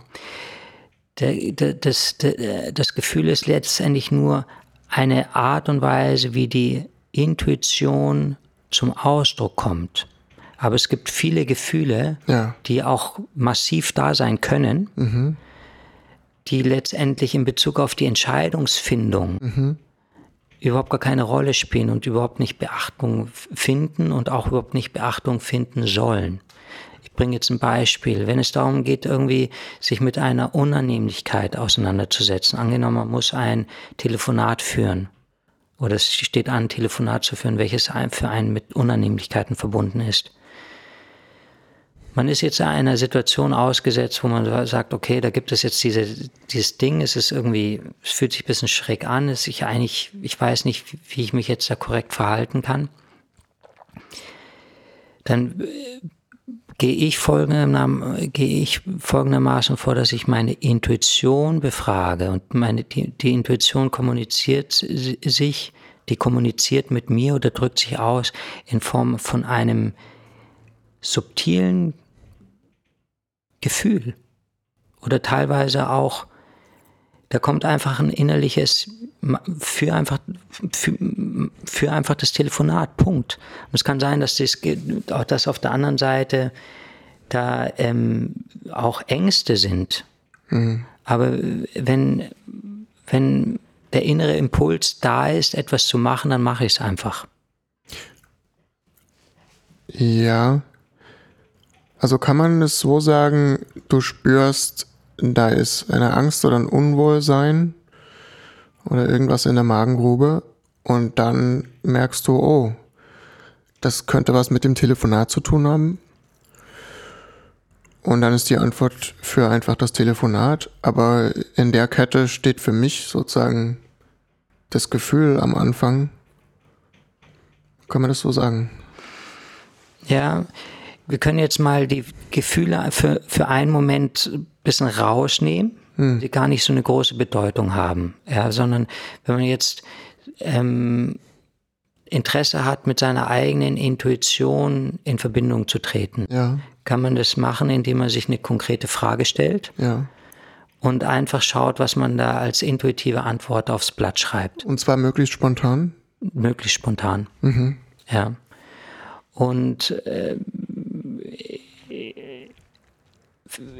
ich habe das ja vor, vor ein paar Wochen äh, hatte ich, ähm, habe ich an dich gedacht, weißt du, ich habe so, so, ich habe irgendwie an dich gedacht, weil wir uns ja auch getroffen haben. Und da habe ich äh, mir die Frage gestellt, wie gehe ich jetzt mit der Situation um? Und ähm, da kam einfach den, den, der Impuls, ja, meld, schreib einfach Sebastian eine Mail äh, oder eine, eine WhatsApp. Mhm. Punkt. Das heißt, ich habe mir eine Frage gestellt und da kam dieser Impuls, dir einfach eine WhatsApp zu schreiben. Und durch das Schreiben der WhatsApp ist dann letztendlich unser Kontakt entstanden und so weiter und so fort. Ähm, das ist immer die Frage, warum stellt man sich die Frage? Wo kommt die Frage her? Die, also die Frage, die, die ist bei mir dadurch entstanden, dass ich einfach, ähm, dass ich einfach äh, an dich gedacht habe. Hm. Weißt du, wir haben, wir saßen im Bus und haben irgendwann mal kommuniziert, dass wir uns mal auf einen Kaffee treffen können. Und das hatte ich so latent im Kopf und irgendwann ist es bei mir so hochgepoppt. Vielleicht als schlechtes Gewissen. Nee, einfach als eine Sache, die, die so ansteht. Okay, okay. So. Und dann war das die Frage, dann gab es Zeiten, wo ich dann mit anderen Sachen beschäftigt war. Und irgendwann war das die Frage, wie gehe ich damit um? Ja, einfach mich bei dir zu melden. Mhm. Okay. Das heißt, das Grundprinzip ist eigentlich sehr simpel. Also das Grundprinzip, ich habe das Gefühl, dass wir grundsätzlich auf Situationen intuitiv reagieren. Aber dass wir und dass diese intuitive Reaktion unmittelbar kommt. Das heißt, wenn, wenn man mich jetzt fragt, habe ich Lust, heute auf ein Fußballspiel zu gehen, in so, dann gibt es eine Reaktion. Wenn ich dich frage, hast du Lust, irgendwie heute äh, mit dem Schiff nach Meersburg äh, zu fahren und einen Schnitzel zu essen, dann gibt es vielleicht auch eine unmittelbare intuitive Reaktion. Und zwar, nee, keine Zeit oder hm, sehe ich jetzt keinen Sinn drin, Schnitzel zu essen. Irgendwas kommt da unmittelbar, weißt du, was ich meine? Und dann nach einer halben Sekunde oder so setzt dann der Verstand an und fängt da an, das ganze Ding zu sezieren und Pros und Kontras abzuwägen. Was wird der Nikolas denken, wenn ich jetzt sage, ich komme nicht mit? Solche Sachen. Ja, ja. Am Anfang gab es eine unmittelbare, re intuitive Reaktion. Ja. Und in dieser Reaktion steckt natürlich viel Information. Immens viel Information. Denn das ist alles, das sind all die vielen kleinen Millionen Erfahrungsatome, die man absorbiert hat und die jetzt in meinem Nervensystem akkumuliert sind. Und deswegen finde ich, darf man das nie unterschätzen. Und wenn ich dann in dem Moment äh, anfange, meinen Kopf einzuschalten und jetzt, nachdem ich eigentlich schon ganz viel gelernt habe darüber, wie ich in der Situation umgehen will, äh, drüber nachzudenken und das neu herzustellen, die, die richtige Entscheidung, dann verrennt man sich natürlich und dann schaltet sich das Ego ein und dann kommen die ganzen Vorstellungen ein, ja. Kann, ganz genau, also du hast es mhm. hundertprozentig auf den Punkt gebracht. Ja. Das ist genau der Punkt, dass wir eine unmittel intuitive Reaktion haben auf Situationen. Ja. Und dass in dieser Intuition immens viel Information drinstecken. Mhm. Immens viel Information. Wenn ich jetzt einen, ähm, einen Anruf bekomme von einem Freund aus Freiburg, der mich irgendwie besuchen will, dann weiß ich von in der, in der ersten Millisekunde, habe ich ein Feeling dafür, ob das cool ist oder ob das uncool ist. Ja, ob es passt ja. oder ob es nicht passt. Ja. Und ich kann es sogar noch differenzieren. Ich kann sagen, wenn es nicht passt, dann sage ich, kann ich sogar sagen, es passt nicht, weil. Weißt du, ja, ne? ja. Da steckt in der ersten Millisekunde, in dieser intuitiven, unmittelbaren, intuitiven Reaktion des Organismus auf diese Situation steckt immens viel Information. Und ich bin der Meinung, dass wir von diesem intuitiven Wissen einfach Gebrauch machen können, mhm. dass da ein immenses Potenzial für uns drin ste äh, steckt. Ja, absolut. Und insofern treffe ich meine Versuche, ich bemühe mich darum, oder bemühen ist vielleicht das falsche Wort, aber ich treffe meine Entscheidungen, treffe ich in, intuitiv. Das heißt, ich befrage meine Intuition, weil die Intuition sich einfach als als der bessere Führer herausgestellt hat. Im ja. Vergleich zu dem Verstand. Der Verstand mhm. rational und babababa, und auch als das Gefühl.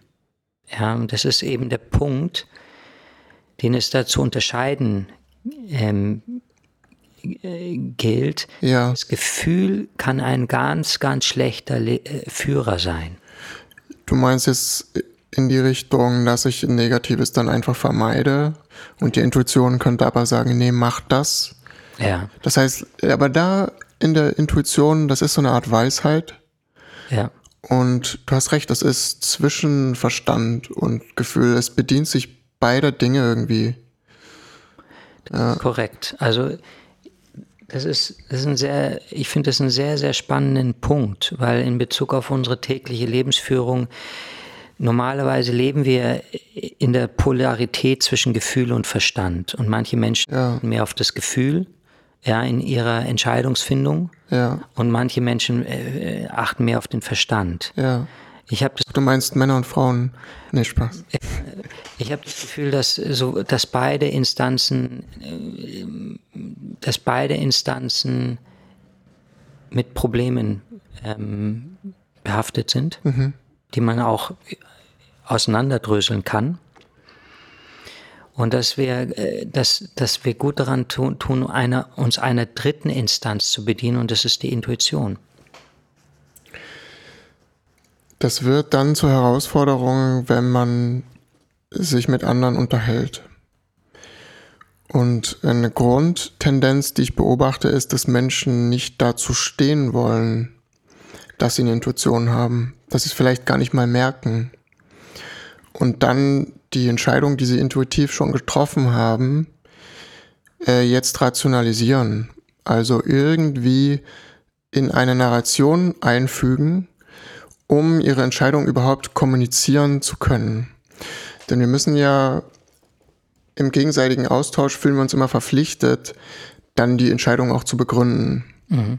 Und entweder sehen wir nicht, dass wir sie intuitiv getroffen haben oder wollen nicht dazu stehen Einfach zu sagen, ich kann dir nicht sagen, warum. Mhm. Ich habe das Gefühl, das ist die richtige Entscheidung. Mhm.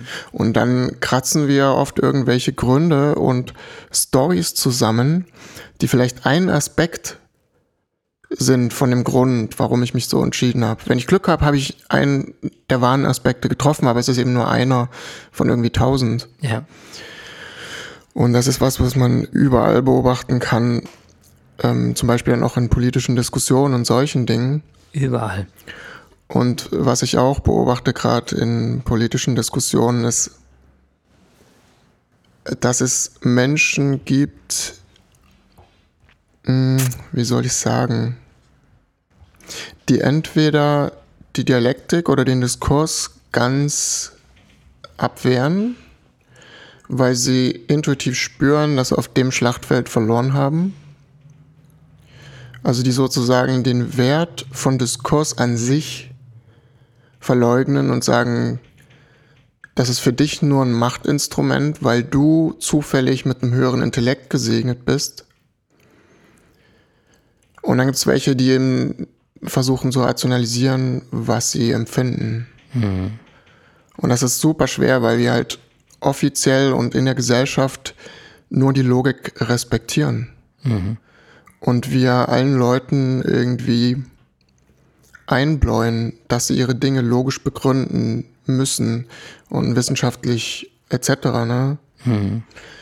Und ich bin zwar eigentlich ein Freund von Logik und Dialektik und Wissenschaft, aber ich sehe auch die Gefahr. Und ich sehe auch die Gefahr, wenn man Menschen, die eine gute Intuition für Dinge haben, dann irgendwie dämonisiert oder, oder, oder lächerlich macht, weil sie auf dem Schlachtfeld des Intellekts nicht mithalten können und da einfache Ziele sind, obwohl es gar nicht nur darum gehen kann, mhm. wenn man gesellschaftliche Entscheidungen trifft oder Entscheidungen darüber, wie wollen wir zusammenleben. Ja. Also das ist ein riesiges, komplexes Feld. Ja. Es ist interessant, dass wenn man jetzt politische Diskussionen bezeugt oder auch äh, Diskussion, Argumentation oder auch Streitereien zwischen Personen, dass für jeden Standpunkt irgendwelche Argumente auch herangezogen werden können. Mhm. Und äh, in diesem Sinne gibt es einen Spruch von, von einem Philosophen, dass sich die Vernunft eher in das Gefäß des eigenen Wollens gießt, als umgekehrt. Weißt du, was ich meine? Wir, wir, wir, wir benutzen unsere Vernunft, um das zu begründen, was wir eigentlich wollen, anstatt ja. zu wollen, was vernünftig ist. Ja. Und insofern ist die Rationalität und die Vernunft ist, ähm, die ist etwas, welches benutzt, auch viel von uns benutzt wird, um uns ja. einfach zu rechtfertigen. Wobei ich es wieder auch nicht runterspielen will, ne? Also es ist nun mal leider ein, ein furchtbar unangenehmer Kompromiss, den, den man da eingehen muss. Und wenn man es einfach macht, dann schlägt man sich radikal auf eine von beiden Seiten. Und dann entscheidet man politische oder eben gemeinschaftliche Fragen nur mit dem Gefühl oder nur mit irgendeiner Art Pseudo-Verstand, was eben auch wahrscheinlich nicht möglich ist. Ja. Ja, aber ich denke, dass auch wenn man die Dinge, wenn man die Dinge intuitiv angeht, dass man in der Lage ist, das, was man intuitiv fühlt, auch in, in rationale Worte zu fassen. Auch das, was wir jetzt machen, ist mhm. anderes. Ja. Wir drücken uns aus in dem, was wir, was wir empfinden. Das ist etwas, wir drücken, wir bringen etwas zum Ausdruck, was in uns gar keine konkrete Form hat und was erst durch das Aussprechen in eine Form gegossen wird. Ja, beides. Ich denke ja nicht das erste Mal jetzt nach. Ja. Und, und das finde ich interessant, wie, wie diese, diese Brücke da entsteht. Ja, man stellt sich, also ich stelle mir wirklich vor, dass meine beiden Gehirnhemisphären so, so miteinander äh, in Kontakt kommen und dass das vielleicht wie so ein, ja, wie so ein Röhrensystem ist, wo, wo sich der Wasserstand ausgleicht oder so, weißt du? Das ist äh. was Gesundes, wenn da, wenn es da hin und her geht, glaube ich. Mhm. ja. Aber was, was ich gerne nochmal so thematisieren würde, mhm. ist Verstand versus Gefühl, mhm. dass beides mit Problemen behaftet ist. Ja. Wenn wir unsere Entscheidung ausschließlich rational angehen, ja. dann neigen wir dazu, ein totes Leben zu führen. Ich sage, es gibt ja eine, es, es gibt eine Studie, ich glaube von der Oxford University, der versucht wurde zu, zu erforschen, wo in welchen welche Menschen in der Welt die glücklichsten Menschen sind. Und das Ergebnis der Studie lautet, dass die Bangladeschis die glücklichsten Menschen sind. Eines der ärmsten Länder. Indien war Platz Nummer 5, Deutschland war Platz Nummer 56. Und das, warum ich das jetzt anfüge, ist, weil wir zum einen, wir leben so, wenn man jetzt von dem deutschen Kontext äh, spricht, dass wir über, über ein, dass wir gut versorgt sind auf der materiellen Ebene, dass wir das gesellschaftliche Leben in Bezug auf die Materie gut gestalten können, aber dass wir nicht unbedingt die glücklichsten Menschen sind. Und äh, das ist in diesem äh, Kontext, in diesem Sinne interessant, als dass es aufzeigt, dass das Befolgen der Ratio letztendlich dazu führt, dass man auf der materiellen Ebene Dinge gebacken bekommt. Aber das bedeutet nicht unbedingt, dass man, dass man, dass man glücklich ist. Weißt du, was ich meine? Schon, ja. Wobei ich immer skeptisch bin äh, bei Glücklichkeitsvergleichen und Vergleichsmessungen. Ist erstens schwer, das zu messen und zweitens äh, über verschiedene Kulturräume hinweg zu vergleichen. Mhm. Verschiedene Sprachräume hinweg. Ich, ich habe das jetzt nur als Beispiel benutzt, ja. um aufzuzeigen, dass wenn man der Ratio folgt, mhm. dass, wir, dass wir unseren rationalen Verstand einsetzen können, um die Dinge auf der materiellen Ebene nach vorne zu bringen. Ja. Aber wozu leben wir? Wo, wozu leben wir denn eigentlich? Und wozu bemühen wir uns überhaupt im Leben? Es geht ja letztendlich immer um Lebensqualität. Und auch wenn wir um, um, wenn wir uns um Äußerlichkeiten bemühen, machen wir das ja, um letztendlich dadurch Lebensqualität herzustellen. Also Lebensqualität nicht im Sinne äußerer Faktoren, sondern jetzt wirklich äh, das Empfinden von das Empf Lebensqualität. Ja. ja.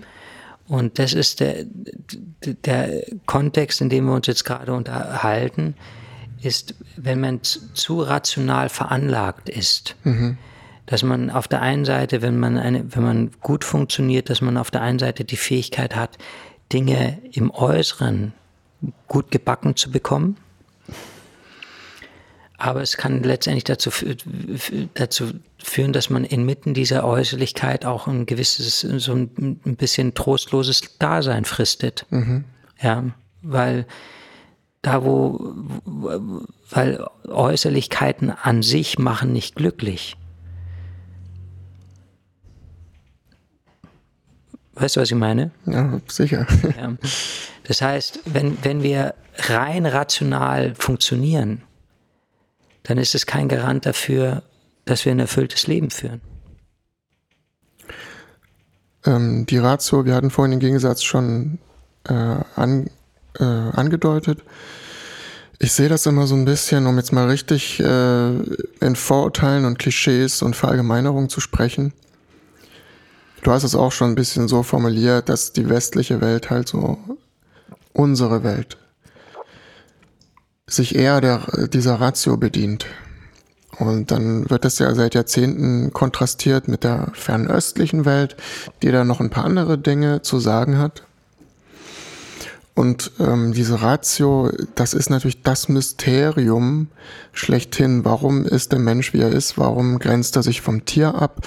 Und was ist da mit uns irgendwann mal durchgebrannt, als wir nicht mehr Naturvölker waren, sondern plötzlich angefangen haben, materielle Reichtümer zu akkumulieren? Denn es gibt ja heute noch Naturvölker, es gab Indianer und ich habe immer das Gefühl, und das mag vielleicht eine romantische Verzerrung sein in meiner Wahrnehmung, dass die doch irgendwie anders mit dem Leben umgehen und mit dem Planeten. Ich, ja, man könnte sogar sagen, irgendwie nachhaltiger leben. Und das ist das Mysterium. Was ist da passiert? Was, was fehlt uns da? Dass wir sozusagen dieser Ratio folgen und immer mehr akkumulieren, irgendwie in der Sucht, irgendwas zu befriedigen, was uns fehlt. Und ich habe für mich so selber, und jetzt können wir das voll ausleben, dass wir von einem Thema reden, wo wir beide nicht so viel Ahnung haben. Also jetzt hier meine Theorie. Ich habe das Gefühl, dass uns in dem Maße in dieser westlichen Welt, wie wir dieses eben tun, äh, Initiationsriten fehlen und dass uns letztlich Schwierigkeiten fehlen. Dass wir zufällig von der Natur, von der Klimalage mit so viel Reichtümern beschenkt wurden, dass uns dass wir uns von der Natur und der Härte der Natur und der Unfairness das Universum kennt nicht so ein Konzept wie Fairness, dass wir uns davon entfernt haben und abgekapselt haben. Und ich habe das Gefühl, dass andere Völker, wie zum Beispiel Naturvölker oder Indianer, intuitiv verstehen und empfinden, dass wir psychologisch be bestimmte Dinge brauchen, um im Einklang mit der Welt und mit uns selbst zu leben und dass sie in dem Maße, wie sie sich materielle Sicherheit verschaffen konnten, durch Pfeil und Bogen und, und solche Werkzeuge, um die Welt zu manipulieren, das ersetzt haben durch Initiationsriten und Kultur. Ja, dass da, die, die haben ja nun Riten, die extrem hart sind und wo sie ihre, vor allem ihre Jungs äh, durchschicken und die teilweise mit Todesgefahr einhergehen. Und dass sie das deswegen tun, weil sie wissen, die menschliche Psyche braucht das zu ihrer Transformation und zu ihrer Reifung. Und ich habe das Gefühl, dass bei uns in der westlichen Welt diese Riten nicht mehr da sind oder eben nur noch ein Abklatsch davon, äh, zum Beispiel in unseren Religionen oder in, in, im Katholizismus da ist, der aber psychologisch nicht mehr effektiv ist und dass wir deswegen, dass das Kind in uns selber mit uns durchgeht, dass wir 40-jährige Kleinkinder sind, die absolut ähm, für ihr Alter zu viel Ego übrig haben, um es mal so platt zu sagen, und deswegen dieser Kontrolle nachgehen, die Welt kontrollieren wollen und, und eben den Verstand benutzen. Und da ist absolut eine Disbalance. Mhm. Das, das ist so mein Gefühl für die Welt. Mhm. Ja. Also ich habe ähm, beobachtet, ich war ein paar Mal auf Madagaskar. Mein Onkel hat, lebt in Madagaskar. Und Madagaskar ist eine Insel, da rechts von, von Afrika. Ähm, wo man noch teilweise mit ursprünglichen Leben in Kontakt tritt. Und das, was man grundsätzlich aussagen kann, ist, je weiter man sich, es gibt auch Städte, es gibt auch Großstädte ja. und in den Großstädten gibt es Slums und, und die ganzen Probleme, die halt mit Großstädten verbunden sind. Je weiter man sich von den Großstädten fortbewegt, desto glücklicher werden die Menschen. Ja. ja. Ja, desto näher sind sie an ihrer Natur. Ja. Wir sind nicht dafür gemacht, in Großstädten zu wohnen. Ja. Und das ist eine ganz pauschale Aussage, die, die, man, die man machen kann und die man auch, äh, die man einfach durch seine, seine Alltagsbeobachtung, die, die man kann, die man nicht nur ich, sondern die auch andere Menschen machen können. Ja, ja. Und das ist ja, das ist ja ein, ein hochspannendes Phänomen, weil das unserer Überzeugung zuwiderläuft, dass wir in unserem zivilisierten Zustand eine Weiterentwicklung darstellen ja. im Vergleich zum zu, den, zu dem, was wir als Naturvolk gelebt haben. Ja, das ist, das ist tragisch eigentlich, wenn wir uns. Es ist im hohen Maße tragisch, ja, was da passiert. Wenn sich das vor Augen führt. Ja. ja. Was ist der Sinn und Zweck unseres Daseins? Was ist unser ureigenstes Bedürfnis von jedem von uns? Ja, wenn wir uns am Ende nicht glücklicher fühlen und nicht gesünder sind, warum haben wir den ganzen Bullshit? Ja. Das, es ist tragisch und es gibt keine, es gibt keine gute Antwort darauf. Das muss einfach jeder einsehen. Ja. Es ist, ich, es ist tragisch, weil wir müssen uns zugestehen, dass unsere ganze Konstruktion, dieser ganze Fortschritt, er macht uns nicht wirklich glücklicher. Er mhm. sorgt uns mit mehr Komfort, ja. Aber er versorgt und er, er, dissoziiert uns von uns selbst. Ja. Wir verlieren unser Ganzheitbewusstsein, wir ver verlieren unser Verständnis von dem Eingebundensein zur Natur und zu unseren Mitmenschen. Wir führen zunehmend isolierte Leben. Ja. Und äh, wir führen seltsame, seltsame Leben. Es, ist, es abstrahiert sich zunehmend. Ja. Und ähm, ja, das ist einfach eine, das ist einfach, scheint eine Tatsache zu sein. Wenn man sich mit dieser Tatsache konfrontiert, steckt aber auch ein gewisses Potenzial dahinter. Denn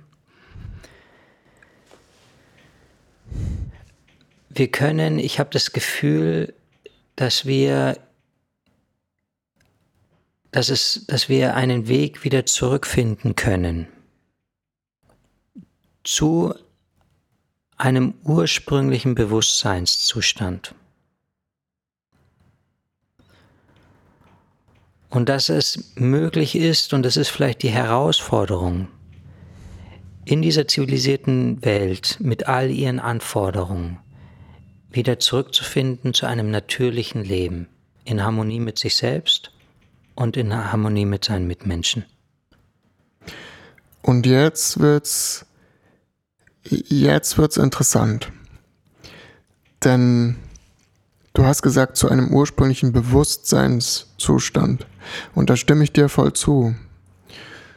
Man muss jetzt aber sehr aufpassen, äh, dass man nicht ein, einem Urzustand anhängt und da auch wieder anfängt zu klammern und dass man nicht überhaupt an der Existenz eines Selbst oder einer Gesellschaft anhängt. Wenn, deswegen war ich vorhin so ein bisschen zögerlich, den Begriff Nachhaltigkeit zu verwenden. Das Bedürfnis nach Nachhaltigkeit kann aus einem Einheitsbewusstsein kommen, ein Stück weit. Aber ich habe das Gefühl, meistens kommt es aus einem krassen, starken Ego. Denn ich denke auch, dass unsere Existenz als Spezies per se nicht nachhaltig ist und dass es irgendwo zur Dynamik der Natur und des Universums dazugehört, dass die Dinge sich ändern und dass sie auch verloren gehen. Und deswegen, wenn, wenn ich Nachhaltigkeit höre, dann assoziiere ich das eher mit Hitlers tausendjährigem Reich als mit Einheitsbewusstsein, mhm. weil ich da oft extrem viel Ego spüre und festhalten an dem, was ist und dem, was war. Mhm. Und ich denke, um dieses ursprüngliche Bewusstsein auch zu haben, gehört es dazu, dass man die Dinge, wie sie sind und die Katastrophen, die sich auch jetzt entfalten, erstmal akzeptieren muss. Mhm. Und wenn man versucht, aus Angst und aus Festhalten und aus Verkrampftheit äh, die Dinge nachhaltiger zu gestalten, dann wird man, und, und wenn man auch Hass hat auf Leute, die dem nicht folgen, dann wird man genau das ernten. Ja. Man wird Hass ernten und, und Wut und Angst. Ja. ja. Also ich kann, ich, ich, ich kann dem folgen, was du sagst. Und es, ja, ich, ich, ich denke auch in die, in dieselbe Richtung.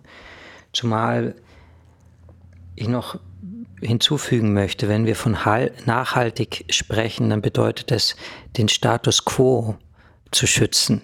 Ja. Aber der Status quo unserer heutigen Gesellschaft ist die absolute Krankhaftigkeit. Ja. Naja, wenn Leute heute von Nachhaltigkeit sprechen, meinen sie einen älteren Status quo. Und da, da wird es eben schwierig. Wenn ich jetzt irgendwas romantisiere und zu sehr festhalte, ja. ne, das ist das eine. Das andere ist halt ein bewussterer Umgang mit sich selbst und mit der Welt. Das, ne? ja. das sind zwei verschiedene Dinge. Ja. Also ich denke, jetzt mal abgesehen von diesen gesellschaftlichen Dynamiken, hm. wenn wir uns die Frage stellen, wie, wie, wie, wie können wir als einzelne Individuen unser Leben leben, dann ist es einfach eine Tatsache, dass wir Teil dieser zivilisierten Welt sind und dass wir auch nicht mehr zurückkommen können. Also manche Menschen versuchen ja auszusteigen. Dieses Aussteiger-Ding ähm, funktioniert auch nicht wirklich langfristig gesehen in den meisten Fällen. Und es gibt ja zunehmend weniger, weniger Orte auf dieser Welt, wo es möglich ist, tatsächlich vollkommen losgelöst von der zivilisierten Welt zu leben. Ja, irgendwann müssen wir zum Mars, um auszusteigen. Ja.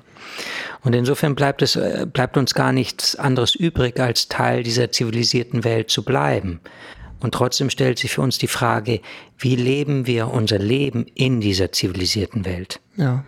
Dass wir uns nicht verwehren können, ist klar. Wir können nicht aussteigen, funktioniert nicht können wir jetzt, können wir, wenn wir jetzt mal davon ausgehen. Das heißt, wir müssen, teil, wir müssen teilnehmen. Wenn wir verwehren, funktioniert auch nicht. Also wenn wir sagen, wir wollen mit, mit, mit, dem, mit dem Leben in dieser zivilisierten Welt möglichst wenig zu tun haben, obwohl wir nach wie vor weiterhin hier leben, machen wir es uns auch schwer. Ja, wenn wir jetzt versuchen würden, auf Handys zu verzichten und auf Internet zu verzichten und nur ein, äh, selbst angebaute Karotten ähm, zu konsumieren, dann würden wir es uns auch schwer machen. Und insofern geht es aus meiner Perspektive um eine, eine Lebensführung, die letztendlich hier stattfindet als ja, integraler Bestandteil der Gesellschaft, mit der Fragestellung, aus was für einem Spirit, aus was für einem Geist heraus nehmen wir an diesem Leben teil.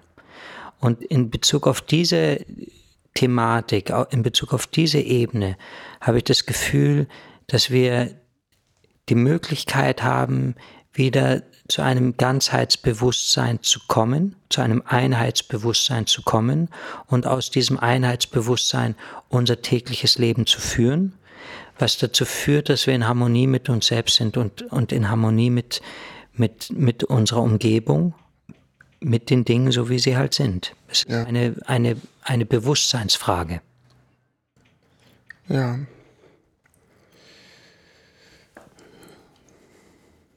Ja, und es, ähm, man, man, man ist dann sofort im Königreich Gottes sozusagen. Man ist sofort da, wie soll ich das sagen?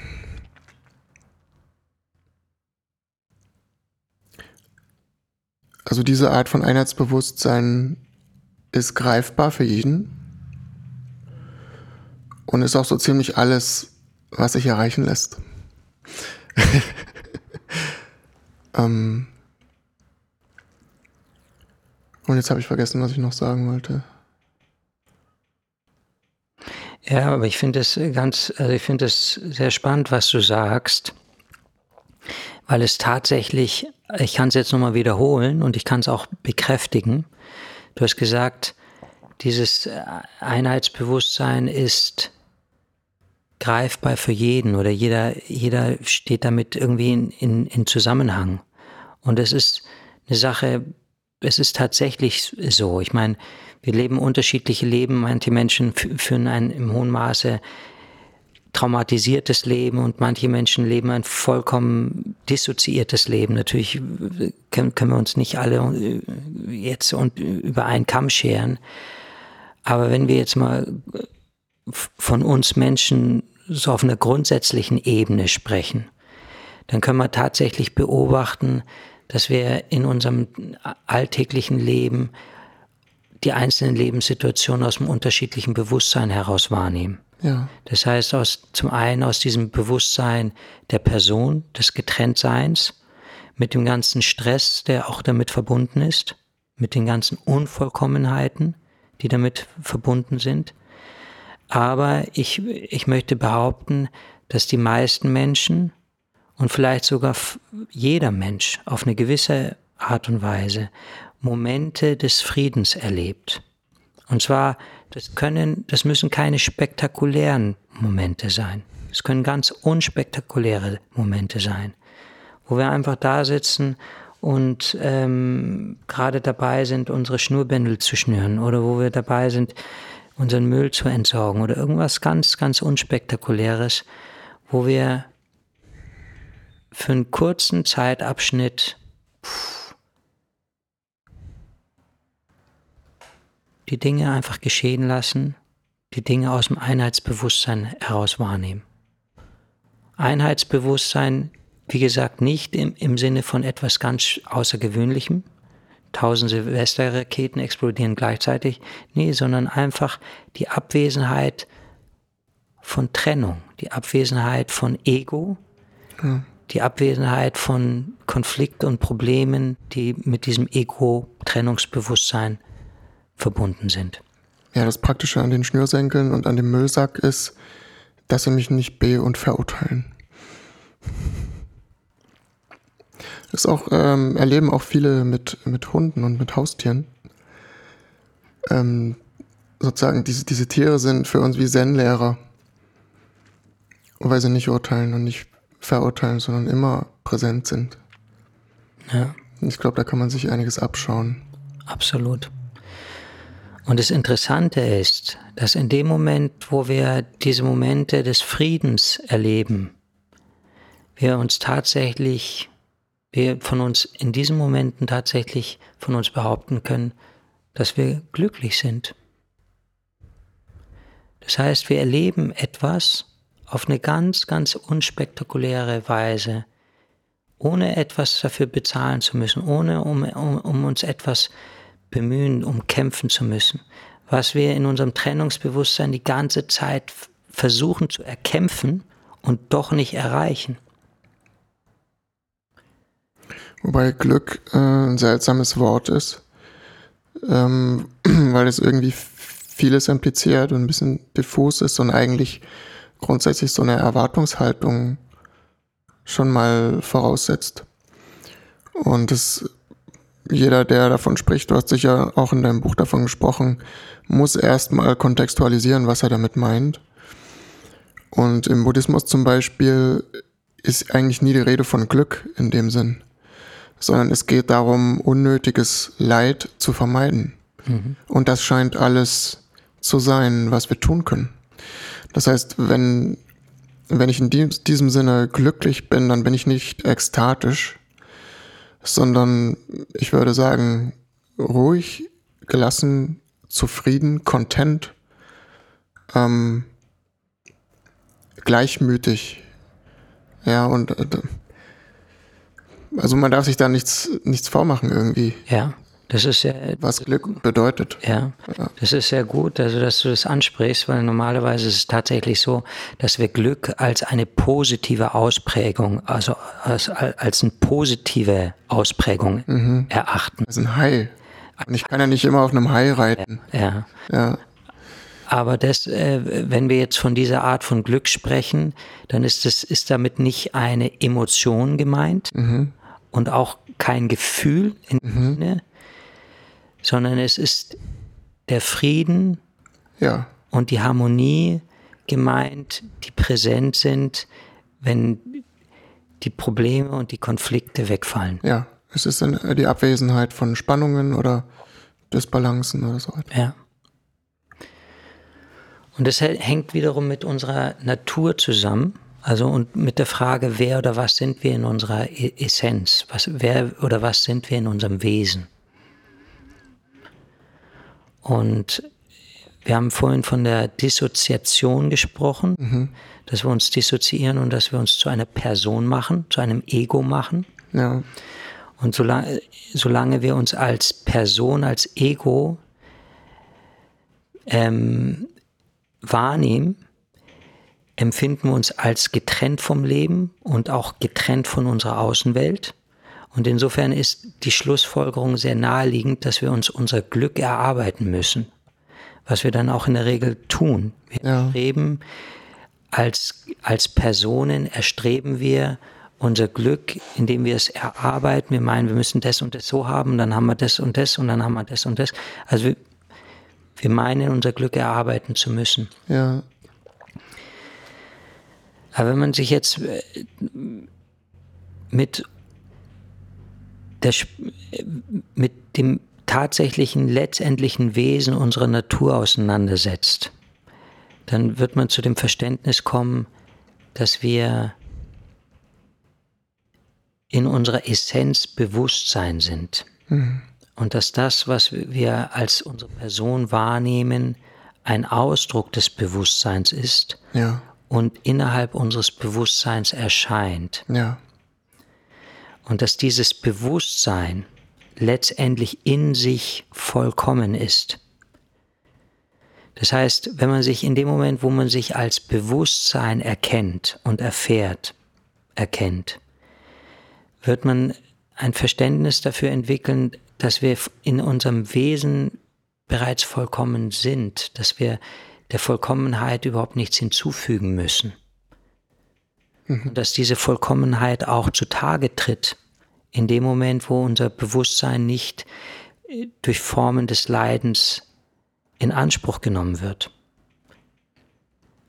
In dem Moment, wo wir diese Bewusstseinsdimension einfach übersehen und uns ausschließlich als Person definieren, empfinden wir uns als etwas Getrenntes und etwas Getrenntes ist etwas, und als getrennte Entitäten müssen wir dann unser Glück erarbeiten. Ja, als getrennte äh, Entitäten stehen wir in einem gewissen Spannungsverhältnis mit allem drumherum. Ja, um uns identifizieren zu können in dem ganzen Chaos der Welt, müssen wir uns gleichzeitig abgrenzen. Und da fügen wir uns eigentlich selbst einen Schmerz zu, indem wir uns abgrenzen. Ja. Ähm, äh, ich weiß nicht, kennst du Stephen Covey? Seven Habits of Highly Effective People oder something like that? Ich habe davon gehört, aber. Ähm, also er fängt auch damit an, dass man die Dinge da regelt, wo man den größten Einfluss hat. Und das ist natürlich die eigene Wahrnehmung. Mhm. Ja, darauf kommt es an. Das ist, glaube ich, Center of Influence. Und in diesem Sinne ist sein Ansatz auch so buddhistisch, mhm. dass wir uns, dass wir mal genau hinschauen, wie nehmen wir wahr und wie gehen wir mit diesen Wahrnehmungsimpulsen um. Und dass man dort anfängt, an seinem Glück zu arbeiten, anstatt die Außenwelt zu manipulieren. Und damit werde ich nie fertig. Es gibt ja auch diesen Spruch, ähm, Don't cover the world with leather, wear shoes. Also fang bei dir an. Versuch nicht irgendwie die ganze Welt mit Leder zu bepflastern. Trag Schuhe. Mhm. Ja. Und was anderes weiß ich noch zu, zu dem Ratio und zu dem infantilen Ego des Westens sagen wollte, ist, dass diese, der Fokus auf den Verstand sich irgendwo auch deswegen im Kreis dreht, weil es ihn ultimativ in seiner Reihenform nicht gibt. Es ist eine Illusion, dass es einen reinen Verstand gibt. Denn da alles, was wir denken, und uns zusammenreimen, auf unserer Wahrnehmung beruht, muss der Verstand die Kausalkette, die wir, die wir bemühen, um alles zu begründen, was wir tun, irgendwo enden, beziehungsweise einen Anfang haben. Der Verstand kann nicht die Welt aus dem Nichts äh, heraufbeschwören sondern der fängt immer irgendwo an. Und das ist, das sind dann sowas wie Wertesysteme, wo man einfach sagen muss oder zugestehen muss, das ist mein Wertesystem und hier fängt mein Verstand an zu arbeiten. Mhm. Und das ist natürlich eine Riesendiskussion, gerade zur Zeit, ob man Werte aus Fakten oder aus, äh, aus der Ratio her ableiten kann. Aber Tatsache ist, dass die Ratio halt irgendwo anfangen muss mit Axiomen, mhm. die nicht weiter begründet werden können. Mhm. Und ich glaube, ähm, ja, wenn man das äh, begreift, dann ist dieser, dieser Kreislauf des, des immer mehr Wollen und immer mehr Manipulieren äh, vielleicht ein bisschen aufgebrochen. Ja. Das ist ja letztendlich der, der, die Intention ähm, von Spiritualität im Allgemeinen. Ich meine, es gibt so viele unterschiedliche Formen von Spiritualität und so viel unterschiedliche Art und Weisen, Spiritualität zu verstehen. Mhm. Ähm, aber wenn man sich jetzt mal so grundsätzliche Tendenzen anschaut, wie beispielsweise die Meditationspraxis im Rahmen des Buddhismus oder auch ähm, unser Klo äh, Klosterdasein im christlichen Kontext. Da geht es letztendlich um das wieder zu sich kommen.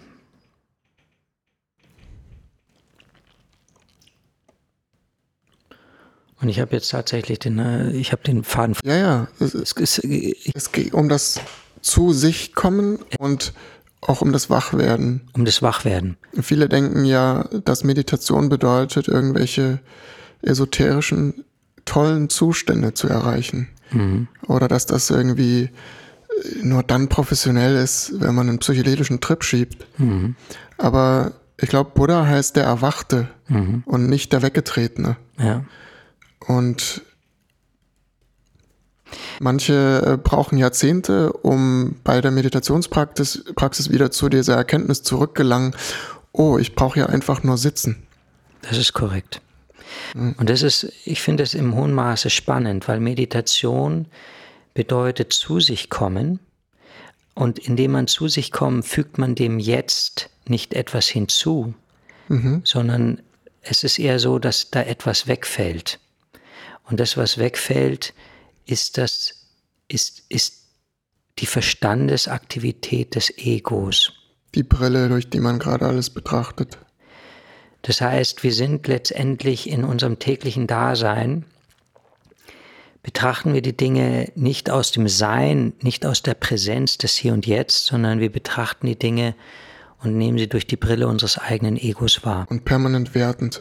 Und werten und leben dann in, in fühlen uns unglücklich. Wir machen uns zu einer Entität, das heißt, wir mhm. grenzen uns ab von der Außenwelt, wir nehmen uns nicht mehr als Einheit wahr, sondern wir machen uns zu einer kleinen, limitierten Entität und versuchen dann, wie gesagt, aus dieser, aus diesem Gewahrsein oder dem Bewusstsein einer Entität, einer getrennten Entität irgendwie Vollkommenheit zu erleben, mhm. was, was uns grundsätzlich misslingt. Und der Sinn und Zweck der Meditation ist eben den Verstand zu, zu beruhigen, um letztendlich wieder im Hier, in der simplen Präsenz des Hier und Jetzt anzukommen. Und da äh, schließt sich auch ein bisschen der Kreis zu, der, äh, zu dem, was wir davor besprochen haben, ähm, in Bezug auf die Naturvölker. Dass wir aus, aus, meiner, aus meinem Gewahrsein oder aus meiner Meinung die Möglichkeit haben, wieder im Hier und Jetzt anzukommen und uns damit wieder unserer Verbundenheit auch bewusst werden mit unserer Umgebung. Und wir haben aus diesem simplen, bewusst, meditativen Bewusstseinszustand haben wir die Möglichkeit, unser Leben zu leben, auch im Kontext unserer, unserer, unseres zivilisierten Daseins. Das heißt, ich habe das Gefühl, die Herausforderung besteht nicht darin, sich jetzt quasi die Gesellschaft zu verdammen und die Missstände, in denen wir leben, die eher offensichtlich sind, sondern es geht darum, im, im Kontext der Umstände, in denen wir uns befinden, zu, einem, zu einer Haltung zu finden, zu einer Bewusstseinshaltung zu finden, wo wir im Frieden mit uns selbst sind und unserer Umgebung. Und das ist dieser Zustand, im Hier und Jetzt, im, dieser, dieser Bewusstseinszustand der Einheit und des sich verbunden fühlens, der zutage tritt, wenn unser Trennungsbewusstsein abwesend ist. Und diesen Bewusstseinszustand können wir erreichen, zum einen durch Meditation. Das heißt, die Meditation ist letztendlich verfolgt den Sinn, uns genau dahin zu führen. Mhm. Wobei Meditation natürlich immer nur äh, zeitweilige Effekte mit sich bringt. Das heißt, wir können uns durch, mit der Meditation können wir uns runterkalmen. Wir können uns, wir können uns runterslowen und wir können uns hier in, im Hier und Jetzt verwurzeln. Aber diese Wirkung ist immer nur eine zeitweilige. In dem Moment, wo wir dem Stress ausgesetzt sind, tendieren wir dazu wieder zu unserem alten Bewusstseinszustand. Wir tendieren, aber wir, wir wappnen uns tatsächlich durch Meditation dagegen. Und das weiß ja mittlerweile nur jeder, selbst im Mainstream, dass Meditation tatsächlich plastisch das Gehirn verändert. Das ist korrekt, ja. Und was wir zusätzlich machen können, ist ein Gewahrsein aufzubauen, dass wir in unserer Essenz, in, unserem, in unserer Seinsessenz nicht Körper sind, sondern Bewusstsein sind, innerhalb dessen der Körper erscheint. Das ist, ähm, das ist jetzt eine, auch eine komplexe Thematik für, wenn man sich jetzt nicht so mit, in, wenn man sich mit dieser Thematik bislang noch nicht so auseinandergesetzt hat, sind es Worte, die auch ein bisschen befremdlich wirken können? Äh, nee, nee, ich, ich verstehe es schon absolut. Ähm, ich fände es nur immer witzig, ähm, wie über diese Dichotomie äh, geredet wird, oder diesen Gegensatz Körper, Geist und all diese Dinge. Ähm, oder was ist, wenn wir in einer Simulation wären, weil das ja alles Kategorien sind, die nur durch die Wahrnehmung hindurchkommen. Also ob es den Körper gibt und all diese Dinge, diese Gegensätze, das ist ja alles, sind Kategorien unseres Denkens und unserer Wahrnehmung. Das ist korrekt. Und ich kann eigentlich an dieser Stelle dann nicht weitergehen. Das ist korrekt. Weiß ich mein. Ich, absolut. Ja, also intellektuell, wenn ich sage, ist alles nur Wahrnehmung, dann kann ich dann nicht drüber spekulieren, über Körper und Geist und, und diese Dinge. Naja, egal. Das führt vielleicht ein bisschen weit.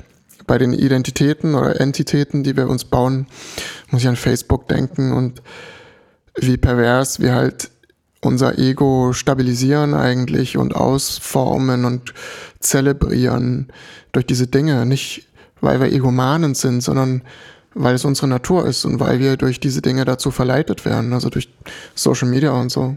Mhm. Und das, äh, das ist unfassbar. Ich glaube, das können wir noch nicht wirklich abwägen, was das mit uns macht und mit, mit der Gesellschaft macht. Wie wir auch sozialisiert werden, wie unsere Gehirne sich jetzt anders entwickeln und anders kultivieren. Zumal wir ja nur wissen, dass Gehirne extrem plastisch sind.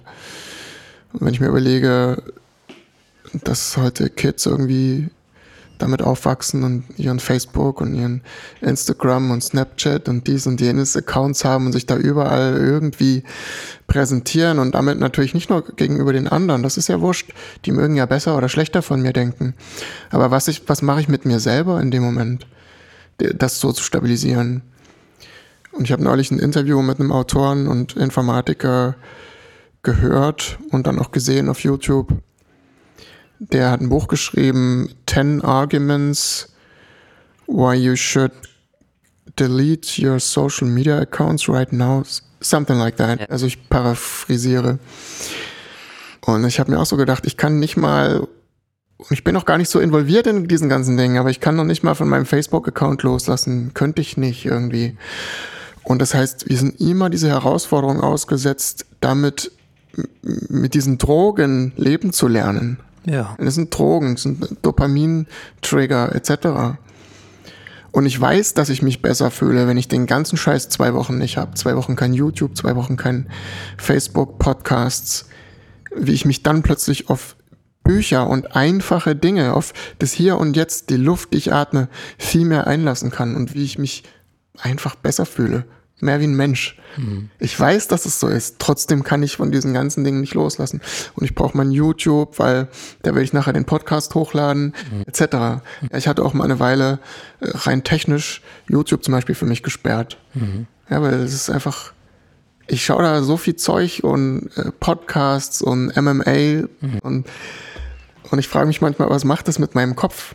Mhm. Und, und all das, was man da so in sich reinstopft, das halt ja nach das beansprucht mich ja, das formt, wie ich denke. Wenn ich heute Morgen 1000 äh, MMA-News gucke, ähm, dann halt das den Tag über in meinem Kopf nach. Mhm. Und dann denke ich plötzlich halt so einen Namen in meinem Kopf nach Alexander Gustafsson. Und ich denke so, warum denke ich jetzt an den Namen Alexander Gustafsson? Und dann denke ich so, um Gottes Willen, wie das alles mein, mein Gehirn verschmutzt.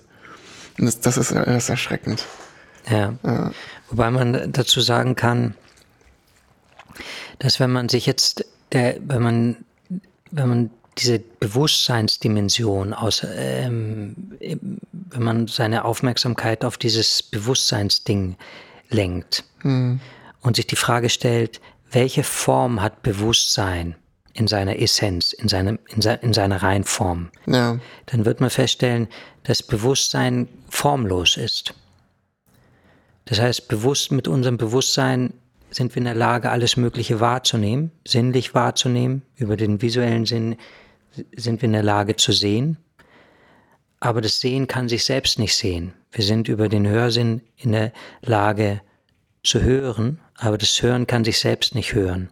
Wir sind in der Lage zu schmecken, aber das Schmecken kann sich selbst nicht schmecken. Das heißt, wir, wir nehmen mittels unseres Bewusstseins über verschiedene Kanäle nehmen wir Dinge wahr, Aber wenn wir versuchen, das wahrzunehmen, durch das wir wahrnehmen, werden wir feststellen, dass das, mit dem wir wahrnehmen, also das Bewusstsein, dass es außerhalb des Wahrnehmbaren ist. Aber der Inhalt des formlosen Bewusstseins ist mir halt schon wichtig. Und ich weiß, ähm, dass wie ich mein Bewusstsein fütter mit Inhalten, ähm, die Welt und alles um das Bewusstsein herum, mein Körper, mein Gehirn, anderen Inhalt hervorbringt. Das ist korrekt. Aber gleichzeitig kann man sagen, wenn es um unsere tatsächliche Natur geht, sind wir dieses reine formlose Bewusstsein. Und dieses reine formlose Bewusstsein kann gar nicht pollutet werden. Weißt du? Ja, wenn ich genug Schritte zurücktrete. Aber äh, das ist mir jetzt irgendwie zu abstrakt und, und so lebensfremd, weil ich will konkret lernen, wie gehe ich mit dieser modernen Welt und diesen ganzen ähm, intellektuellen Verschmutzungen um. Ja, wie gehe ich mit meinem Bewusstsein um? Wie pflege ich das? Mhm. Und ich habe das Gefühl, unser Bewusstsein ist natürlich kanalisiert, manipuliert. Allein schon durch das, was wir in der Vergangenheit erfahren haben, mhm. durch unsere Kindheit erfahren haben, auf das wir auch keine so große Kontrolle gehabt haben. Ist halt so. Und wir werden die ganze, durch, durch die ganze Zeit werden wir neu beeinflusst, auch wenn man ja. in den Supermarkt geht, läuft da die Musik und dann wird da irgendwie, äh, läuft das Radio und dann wird da Werbung eingespielt. Wir können uns dem gar nicht erwehren. Und wenn wir versuchen würden, uns dem zu erwehren und da so ein bisschen hypochondrisch unterwegs sein würden, dann würden wir uns echt einen massiven Stress machen. Hm. Ich, ich für meinen Teil komme zu dem Verständnis, dass wir natürlich auf, der, auf unserer persönlichen Bewusstseinsebene manipuliert sind und auch die ganze Zeit weiter geformt werden durch die Einflüsse, die von außen auf uns zukommen. Aber dass das letztendlich auch gar kein Problem darstellt. Denn wir sind in unserer letztendlichen Essenz, sind wir reines, formloses Bewusstsein wie der Raum, auch keine konkrete Form hat. Das heißt, in diesem Raum erscheinen jetzt diese ganzen Dinge, die wir wahrnehmen. Aber ich kann jetzt mit in diesem Raum mit einem Schwert rumfuchteln. Ich, ich werde den Raum im Sinne von Space and Time, ich werde den Space, den Raum werde ich nicht verletzen können. Und so ist es auch nicht möglich, dass unser, dass wir, dass unser Bewusstsein unser eigentliches Bewusstsein pollutet wird. Die Bewusstseinsinhalte können manipuliert werden, aber nicht unser eigentliches Bewusstsein. Ja.